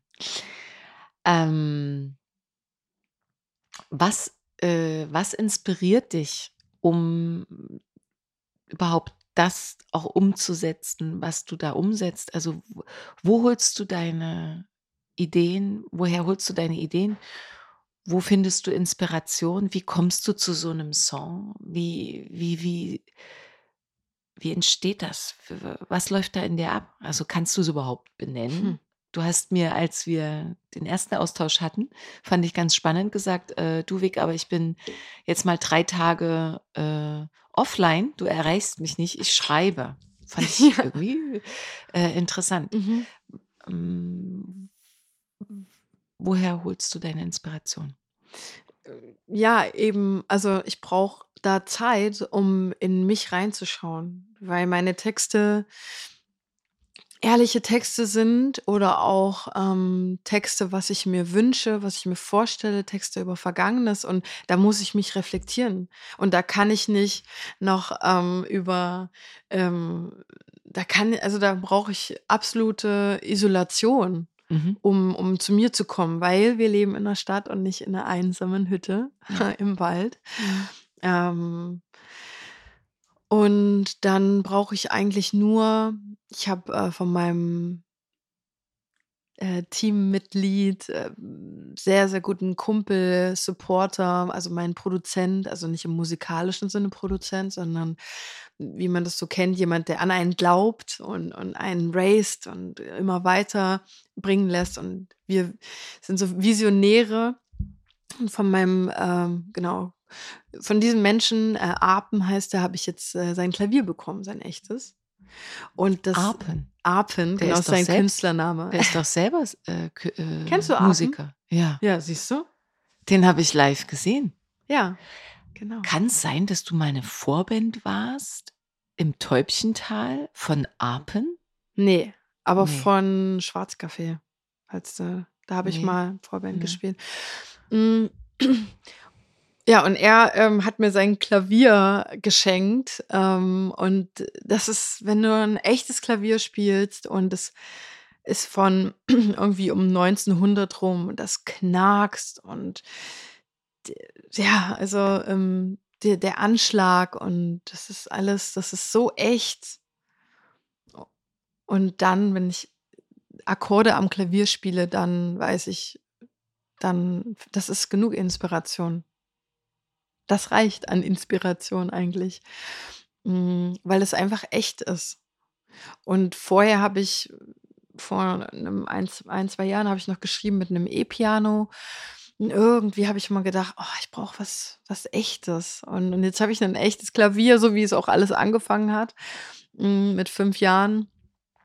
Und das ist jetzt, ja, das ist einfach, da ist Seele drin. Hm. Ich habe das auch aufgemacht, das heißt, es ist oben, oben ab der Deckel und vorne, das heißt, man sieht auch, was man anschlägt und die Hämmerchen gehen an die Seiten und das ist toll. Cool.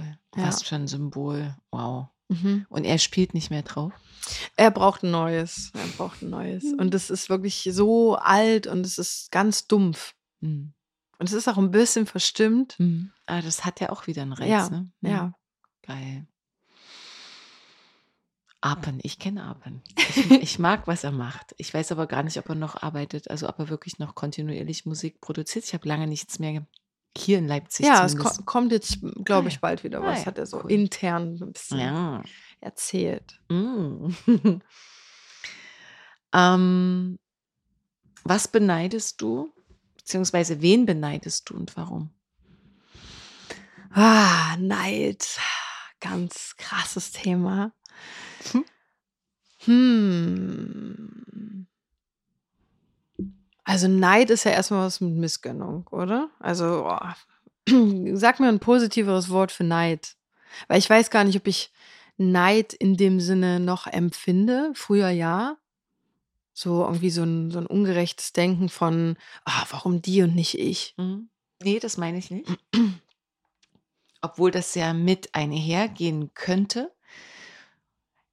Ich bin eher so auf dem, auf dem Level von, oh, wenn ich das sehe, oh, das hätte ich auch gern. Also gar nicht dem anderen missgönnen unbedingt, Mhm. sondern eher bei sich bleiben Mhm. und es als Orientierung sehen, einfach auch um zu fühlen und besser einen Begriff davon zu bekommen, wo ich vielleicht noch mehr hinschauen darf, was ich mir noch mehr wünsche in meinem Leben so. Also es sind Neidpunkte und auch Menschen eigentlich ganz coole positive Trigger. Mhm. Gar nicht so negativ, sondern eher positiv. Fällt dir da jemand ein? Oh. Also zum Beispiel, ne, wenn du, also zum Beispiel, was du vorhin gesagt hast, ich denke die ganze Zeit drüber nach mit dem Friseur. Also das beneide ich total. Wenn Ja. du sagen kannst, du Mhm. gehst zum Friseur und kannst dann sagen, oder kannst von vornherein sagen zu dir, ich werde jetzt chillen. Mhm. Und dann aber auch kein schlechtes Gewissen zu haben. Mhm. Das beneide ich. Mhm. Weil da will ich hinkommen. Ja, siehst du, aber ist Also doch geil. äh, so eine, so eine, äh, einfach mehr gelassen sein. Mhm. Mehr, Gehal- mehr Gelassenheit. Gelassenheit, finde ich, ist wow. Mhm. Gelassenheit finde ich wirklich was Tolles. Das brauche ich noch mehr. Mhm. Also Menschen, die, die gelassen sein können, aber nicht denen, Nicht Äh, denen alles scheißegal. ist. genau, genau. genau. Das nicht. Oder Mhm. die irgendwie äh, emotional nicht so, ähm, also, ne, ich bin jetzt, habe jetzt nicht kein gutes Allgemeinwissen, aber ich bin, glaube ich, emotional äh, auf einem ziemlich guten Level. Mhm. Ähm, was aber auch manchmal einfach dazu führt, dass man, äh, führt, dass man alles zerdenkt. Ähm, und da würde ich gerne wieder eigentlich gerne einen Schritt zurück. Also aber nicht emotional unin, also in, emotional unintelligenter, sondern einfach darum zu wissen um die Situation, aber nicht emotional darauf reagieren. Mhm. Ja. Also einfach, ich habe jetzt letztens ähm, angefangen, ich weiß nicht, ob du ihn kennst, äh, Sadhguru. Klar. Oh, natürlich kennst du diesen Menschen.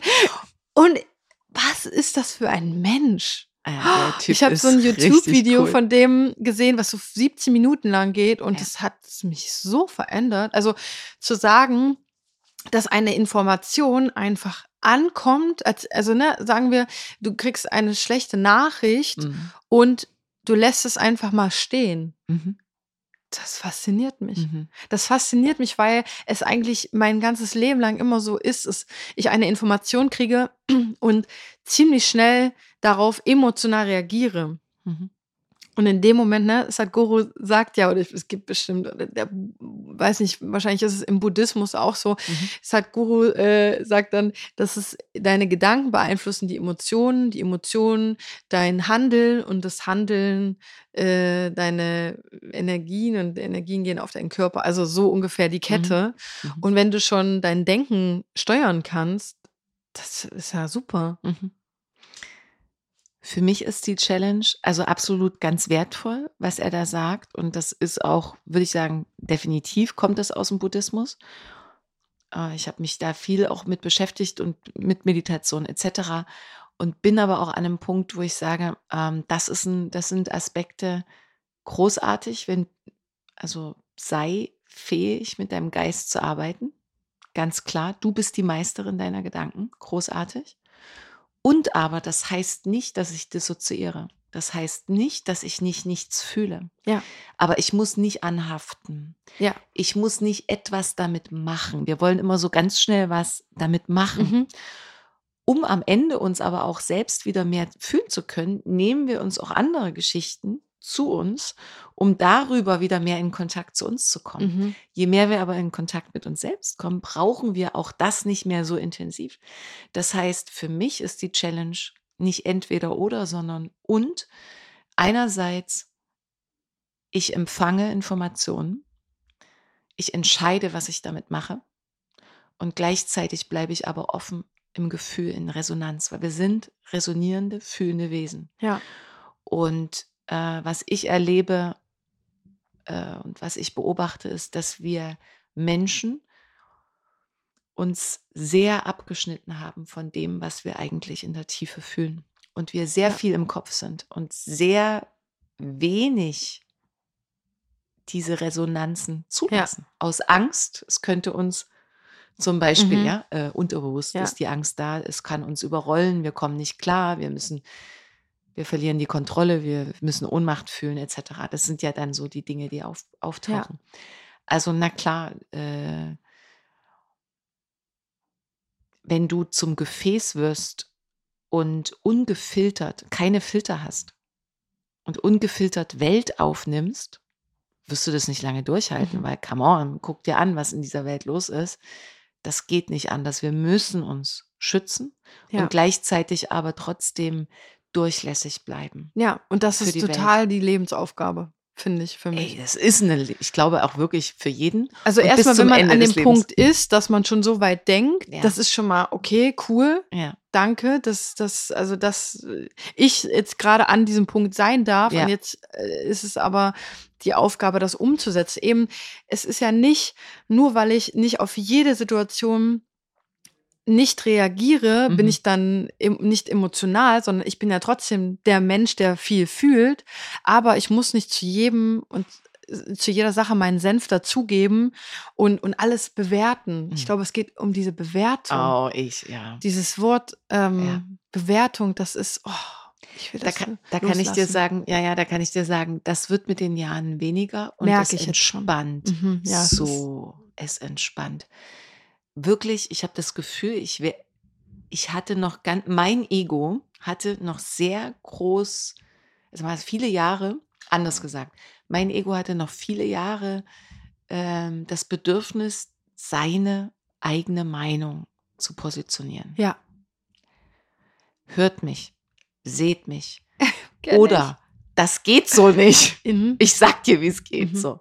Und das kommt wirklich mit dem Leben, je mehr du mit dir selbst im Kontakt bist, je mehr du dich von innen heraus füllst und nicht mehr so im Mangel bist, auch ähm, die Notwendigkeit zu sehen und zu realisieren, warte mal ganz kurz, mich hat gar keiner gefragt nach meiner Meinung.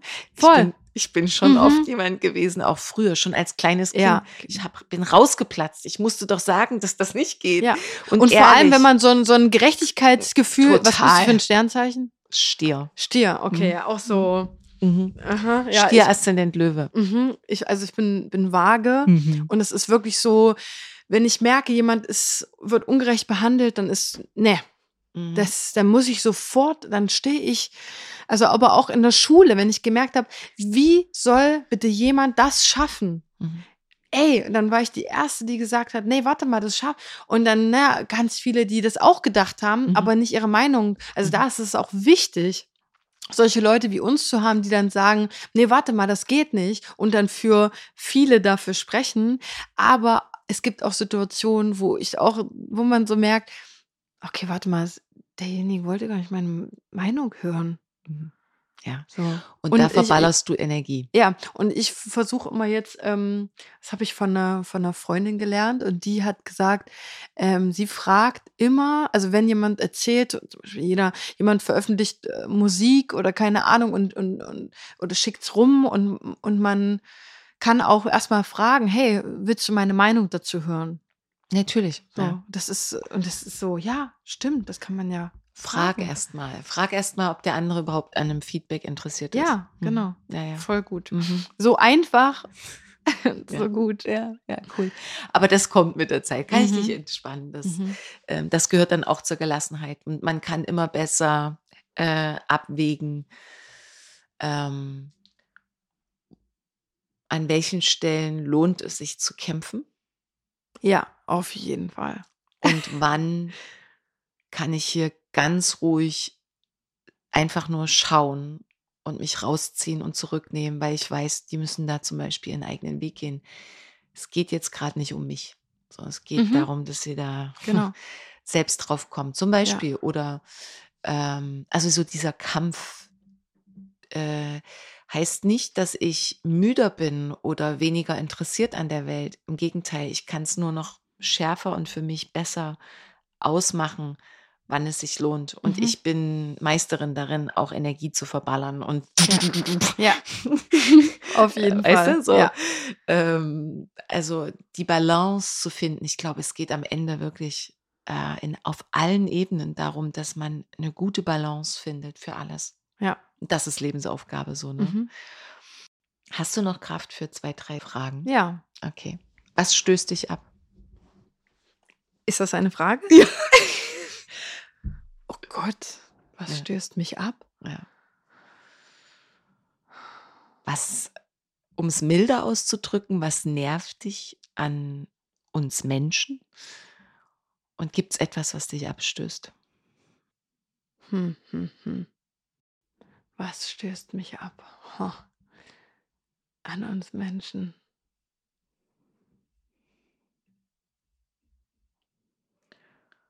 An der Welt. Vielleicht macht es das weniger persönlich. Mhm.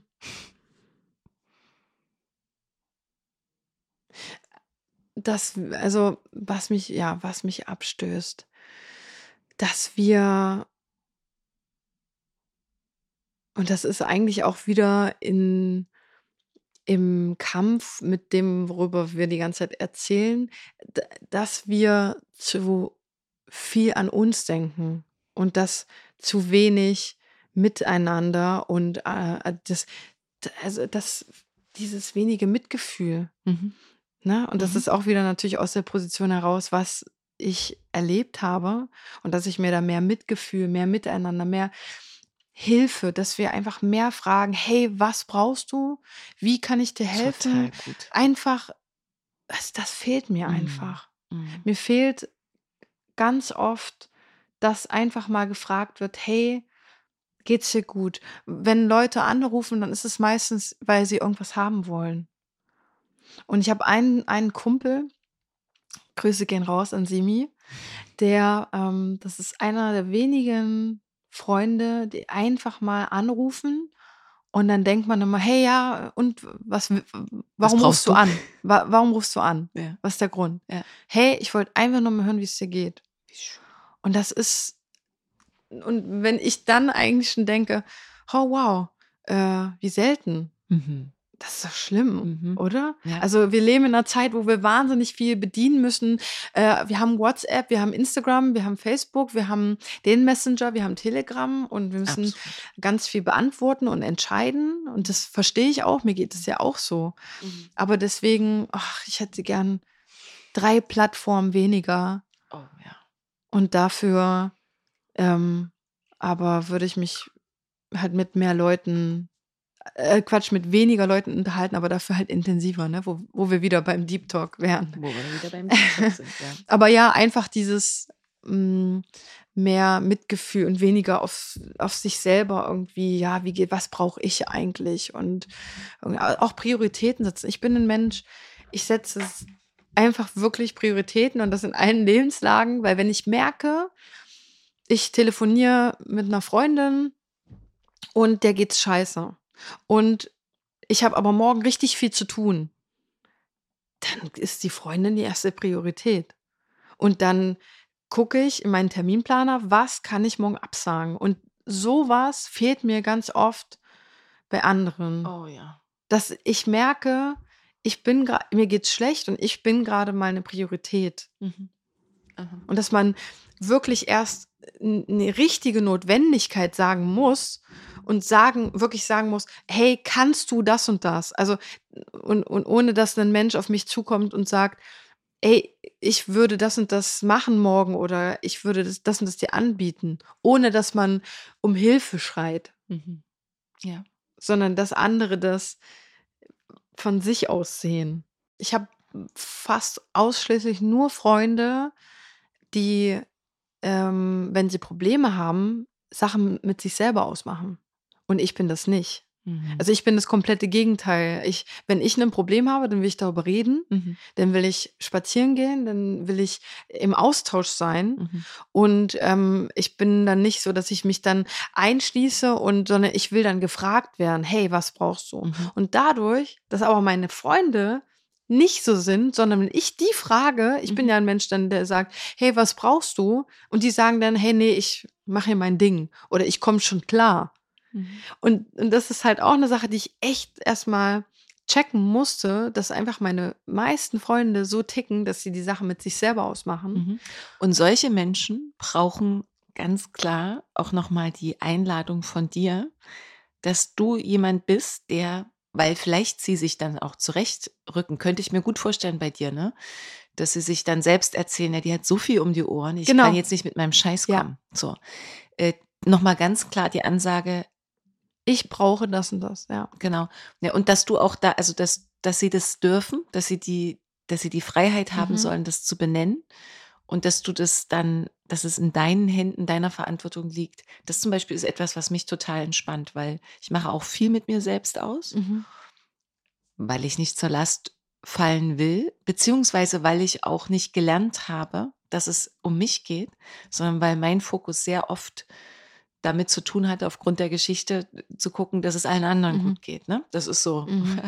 äh, und das heißt, es fällt mir total schwer und dann muss ich erstmal checken, bin ich jetzt hier, kann ich mich jetzt wirklich hier rein entspannen oder überfordere ich nicht und muss derjenige oder diejenige nicht gleich wieder weg.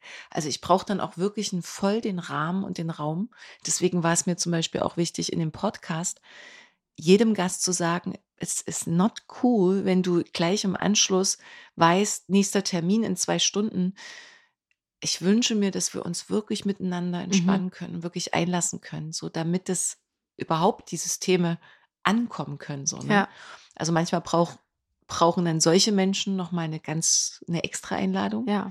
Aber das musste ich verstehen, dass eben meine Freunde, Ja. die ja eigentlich, wo man denkt, ja, man ist befreundet, man hat ja, man ist irgendwie gleich, Mhm. was eben nicht so ist Nee. oder nicht so sein muss, dass die das anders mit sich ausmachen und deswegen nicht ähm, deswegen auch von mir warten, hey, kannst du mal das und das machen? Und ich erwarte aber, hey, du musst es doch sehen, weil natürlich brauche ich, brauche ich dich gerade. Mhm. Nee, die machen das mit sich aus und denken wahrscheinlich, das ist, das mache ich auch. Aber nein, ich bin da ein Mensch, der am liebsten darüber reden will und ähm, eher extrovertiert das Mhm. Output auch braucht. Mhm. So. Ja.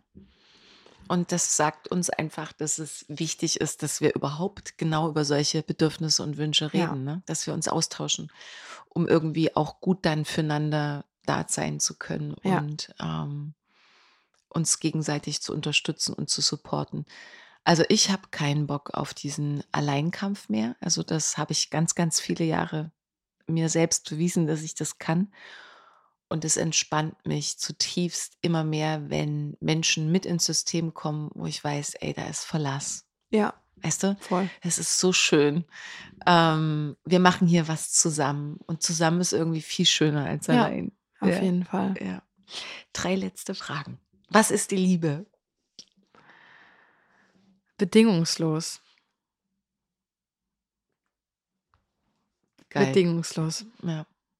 Mehr nicht. Mehr, mehr gibt es gar nichts Mhm. dazu zu sagen. Also, und da müsste ich äh, noch nachhaken, ne? beziehungsweise oder das noch mit hinzuführen, weil wer liebt schon bedingungslos? Da sind wir auch an dem Punkt, den du sagst. Ne? Die Mhm. meisten Menschen melden sich, wenn sie was brauchen. Liebe will nichts. Mhm. Die ist einfach da. Ja. Voll. Das bedingungslos. So wie du vielleicht auch die Liebe deiner Mama beschrieben Mhm. hast äh, zu dir. Ja, Die wollte nicht. ja, Die war einfach da. ja. Und, und Liebe ist einfach man selbst sein dürfen. Hm. Und Das deswegen, ist also, Selbstliebe, hm? genau, ja. Ja, Mhm. Selbstliebe, ja. Hm.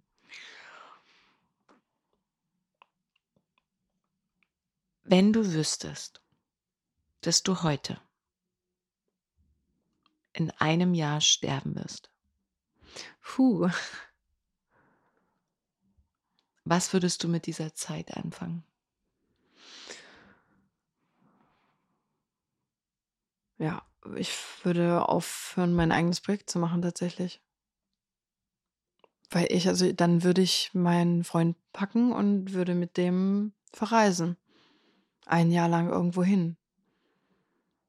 Das ist schon traurig, also es ist schon traurig, ne? Aber das Ding ist ja, mit meiner eigenen Musik weiß ich ja, ich werde jetzt in, in einem Jahr nicht, also ich werde jetzt, es gibt kein, es gibt kein, ähm, bei der eigenen Musik gibt es kein, das will ich erreichen und dann höre ich auf.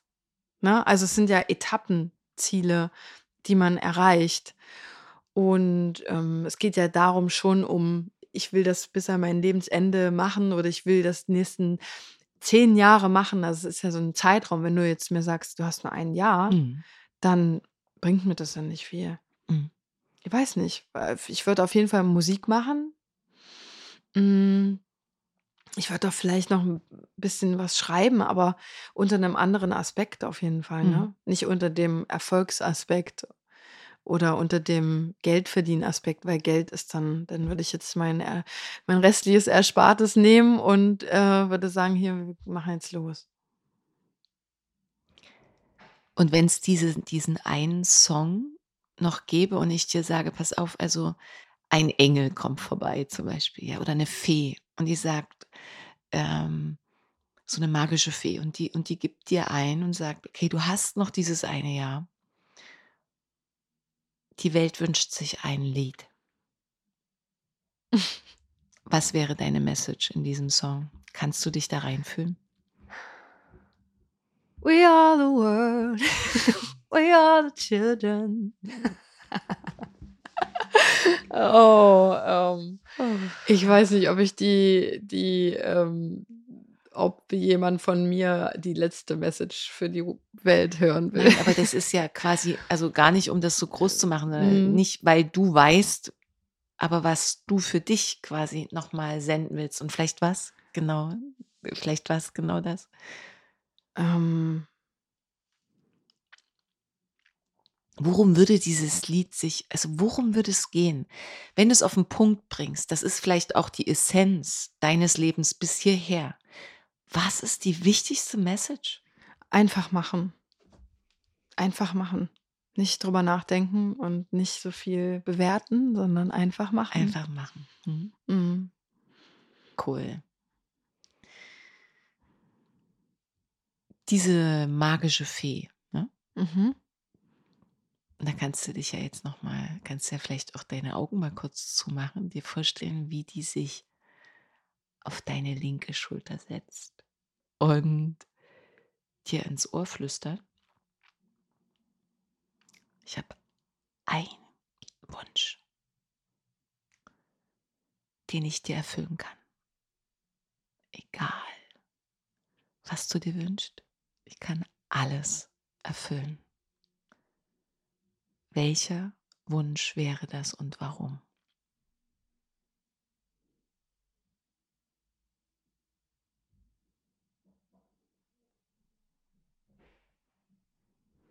Ähm, das klingt total äh, banal, aber einfach, ähm, dass ähm, alle meine Liebsten und ich inklusive einfach gesund altern. Ja, ich würde gern, ich würde gern alt werden, gesund. Hm. Hm. Weil ich das nicht oft, äh, auch in der Familie und so, auch nicht, also nicht oft erlebt habe. Deswegen ist das für mich, ähm, das klingt ein bisschen traurig, aber das ist, ähm, ich sehe das nicht. Und ich bin einfach ein gebranntes Kind, ne? Also ich habe auch so viele, ähm, ich war, glaube ich, in meiner Familie alle Krebsarten durch.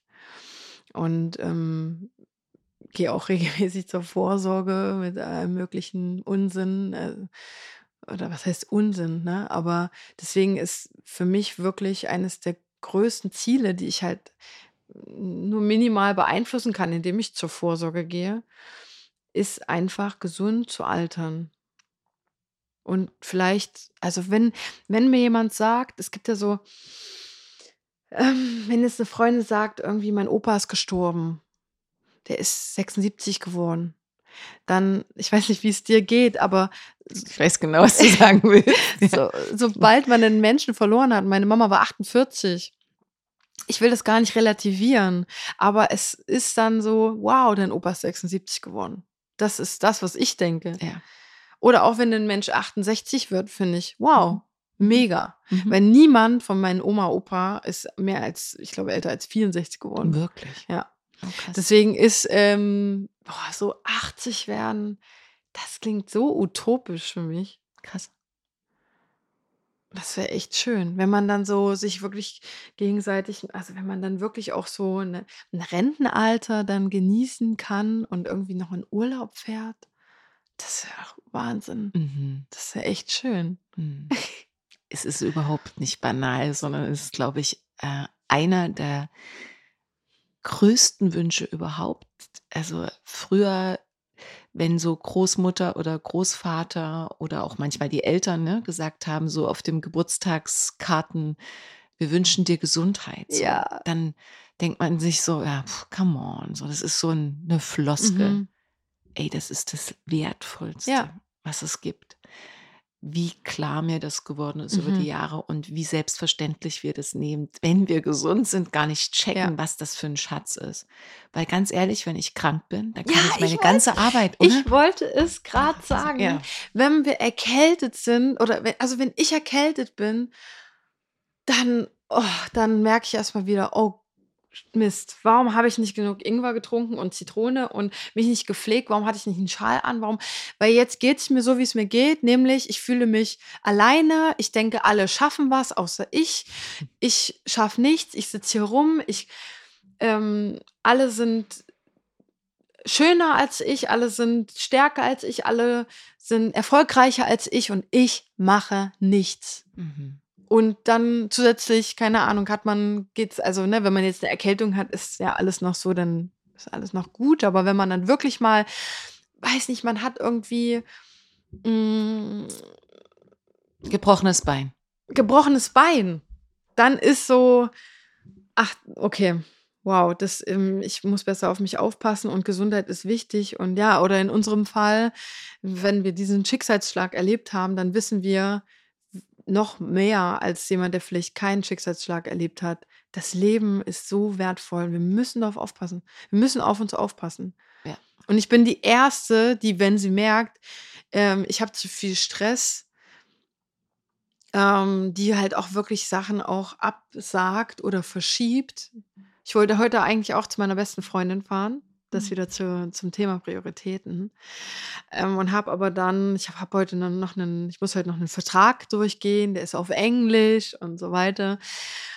Und äh, habe dann gesagt, okay, ich, ähm, ich muss, also ich hätte beide Sachen sicherlich irgendwie geschafft. Aber am Abend wäre ich super platt gewesen, hätte nicht mal mehr Trash-TV schauen können. Ne? Deswegen, ähm, ja, war es so, okay, ich muss hier bleiben, damit ich am Abend zwei Stunden für mich habe. Mhm. So, also Mhm. wirkliches Chillen ist erst, wenn ich für mich bin. Mhm. Und Freunde treffen ist auch schön, aber es ist am Ende kein richtiges Chillen, wo man wirklich regeneriert. Mhm.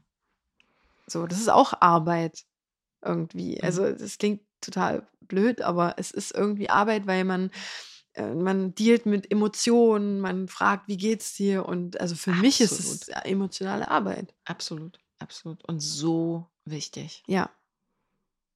Wenn wir das nicht machen, werden wir krank. Also das, da könnten wir jetzt noch eine Stunde ähm, Also du meinst für sich alleine sein, oder? äh, erstmal mit sich allein sein können, ähm, aber nicht äh, unter dem Deckmantel, ich halte das aus, sondern emotionale Arbeit ist quasi ein, eine Garantie, dass du gesund bleibst. Ja. Äh, ich glaube, dass eben, wenn wir das nicht tun, dann entstehen Krankheiten, dann Mhm. entstehen Blockaden, dann entsteht was auch immer. Also ähm, wichtig. Liebe Carrie, wir können jetzt noch tausend andere Themen anschneiden. Es, es war so dir. schön. Es, ähm, danke für dieses lebendige, herzliche, ehrliche Gespräch. Wirklich. Danke dir. Ich äh, Ich sitze bin hier immer noch so, oh, ich fühle mich total umarmt und Mhm. ähm, man denkt irgendwie so, ich habe ja noch nicht so viele Podcasts gemacht. Ich hatte erst letzte Woche einen, aber Mhm. ähm, das war schon gerade, äh, das war eine Therapie. Mhm. Das ist Therapie. Einfach mal über sich sprechen und, und so einen schönen Austausch. Ich danke dir von Herzen. Mhm. Danke. Ich sitze hier die ganze Zeit und staune auch und sehe so diese schöne Frau. Ich werde jetzt auch gleich noch ein Foto machen. Das werden wir auf jeden Fall, äh, wenn du es erlaubst. Ich habe extra Mascara draufgelegt, weil du vorher gesagt hast, da kommt wieder die Eitelkeit raus, weil du vorher gesagt hast, wir machen ein Foto und ich dachte mir so, oh mein Gott, ist sie wahnsinnig. Da muss ich mir ja doch noch mal das Glätteisen über den Pony ziehen. nee, du siehst so schön aus mit deinem Dutt hier oben auf dem Kopf. Und Kreolen habe ich mir auch draufgelegt. Ja. Ne?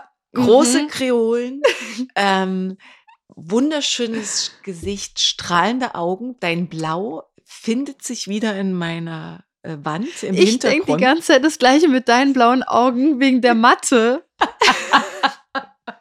also wir es haben ist nicht schön, wenn Frauen sich Total. gegenseitig Komplimente machen können. Oh, absolut. Machen wir viel zu wenig. Ja. Mhm. Übrigens, die Italiener, ich habe ja in Italien gelebt, anderthalb Jahre, das Auch war ein noch. Punkt, wo ich, ähm, wo ich, den ich wirklich mitgenommen habe und gedacht habe, also hier in Deutschland ist irgendwas ganz anders. Das können italienische Frauen richtig gut miteinander. Das ist Standard. Da sagst du Schön. dir jeden Tag, was toll ist. Mhm. Das ist so empowering. ja. Und, und, und ähm, sagen wir mal, ich will jetzt gar nicht jetzt so äh, dissen, ne, aber so negativ äh, sprechen. Aber wir Frauen, und jetzt sagen die Deutschen so, aber überhaupt wir Frauen generell dürfen uns mehr sehen, erkennen Ja. und unterstützen, weil wir sind Schwestern, wir, Ja. wir sind Es wird zum Glück auch immer besser. Wird immer besser. Also ich glaube daran, dass, also was das ausmacht, wenn ich, wenn ich ähm, eine Handtasche irgendwo sehe und denke, oh Gott, dann spreche ich die Frau an. Und dann weiß ich ganz genau, ähm, es gibt mir was, weil ich kann die mir, vielleicht nachkaufen oder weiß, wo es so eine tollen Taschen gibt. Mhm. Und die Frau ist vielleicht, also minimal für die nächste Stunde oder zehn Minuten übelst empowered. Total. Also was gibt's Schöneres? Total. Ich Hatte ich letztens im. ECE, äh, saß eine neben mir und ich gucke so runter und sag, und guck so drüber und sag, was hast du denn für abgefahren geile Schuhe Ja. an? Die so, ja, habe ich mir dort und dort gekauft. Gibt's gerade im Angebot, solltest dort und dort mal gucken. Ich so das Handy rausgenommen, gegoogelt und äh, sofort bestellt und die grinste mich nur an und, ähm, und es war irgendwie so, man hat sich verbunden gefühlt Genau. die war total glücklich, mir das Mhm. mitteilen zu können, so.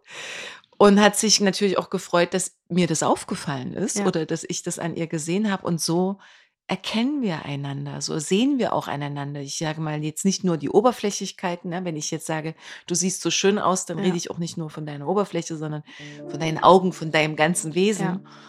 Aber f- ja, wir sollten das öfter tun. Auf jeden Fall. Mhm. Ja. Ich danke dir so sehr. Ich danke alles, dir. alles Maria. Liebe. Danke, dir auch. Cool. Oh!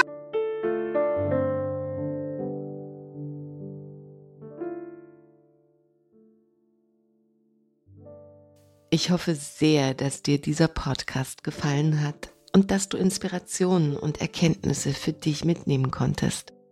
Was hat dich besonders berührt? Was nimmst du für dich mit?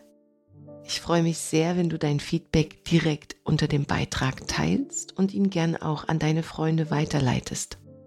Wenn du magst, verbinde dich auch auf Instagram oder Facebook mit mir. Alle Informationen dazu findest du in den Show Notes. Außerdem lade ich dich ein, auf meiner Webseite vorbeizuschauen. Dort findest du noch einmal sehr übersichtlich meine Angebote, sei es als Coach, Speakerin oder Lehrerin. Auch kannst du dort kostenfrei den sehr persönlichen Newsletter abonnieren, der dich einmal im Monat mit kleinen Extras beschenkt. Ich freue mich sehr, dass es dir deine kostbare Zeit wert war, hier mit mir zu verweilen. Und von ganzem Herzen wünsche ich dir ein großartiges Leben und bis zum nächsten Mal.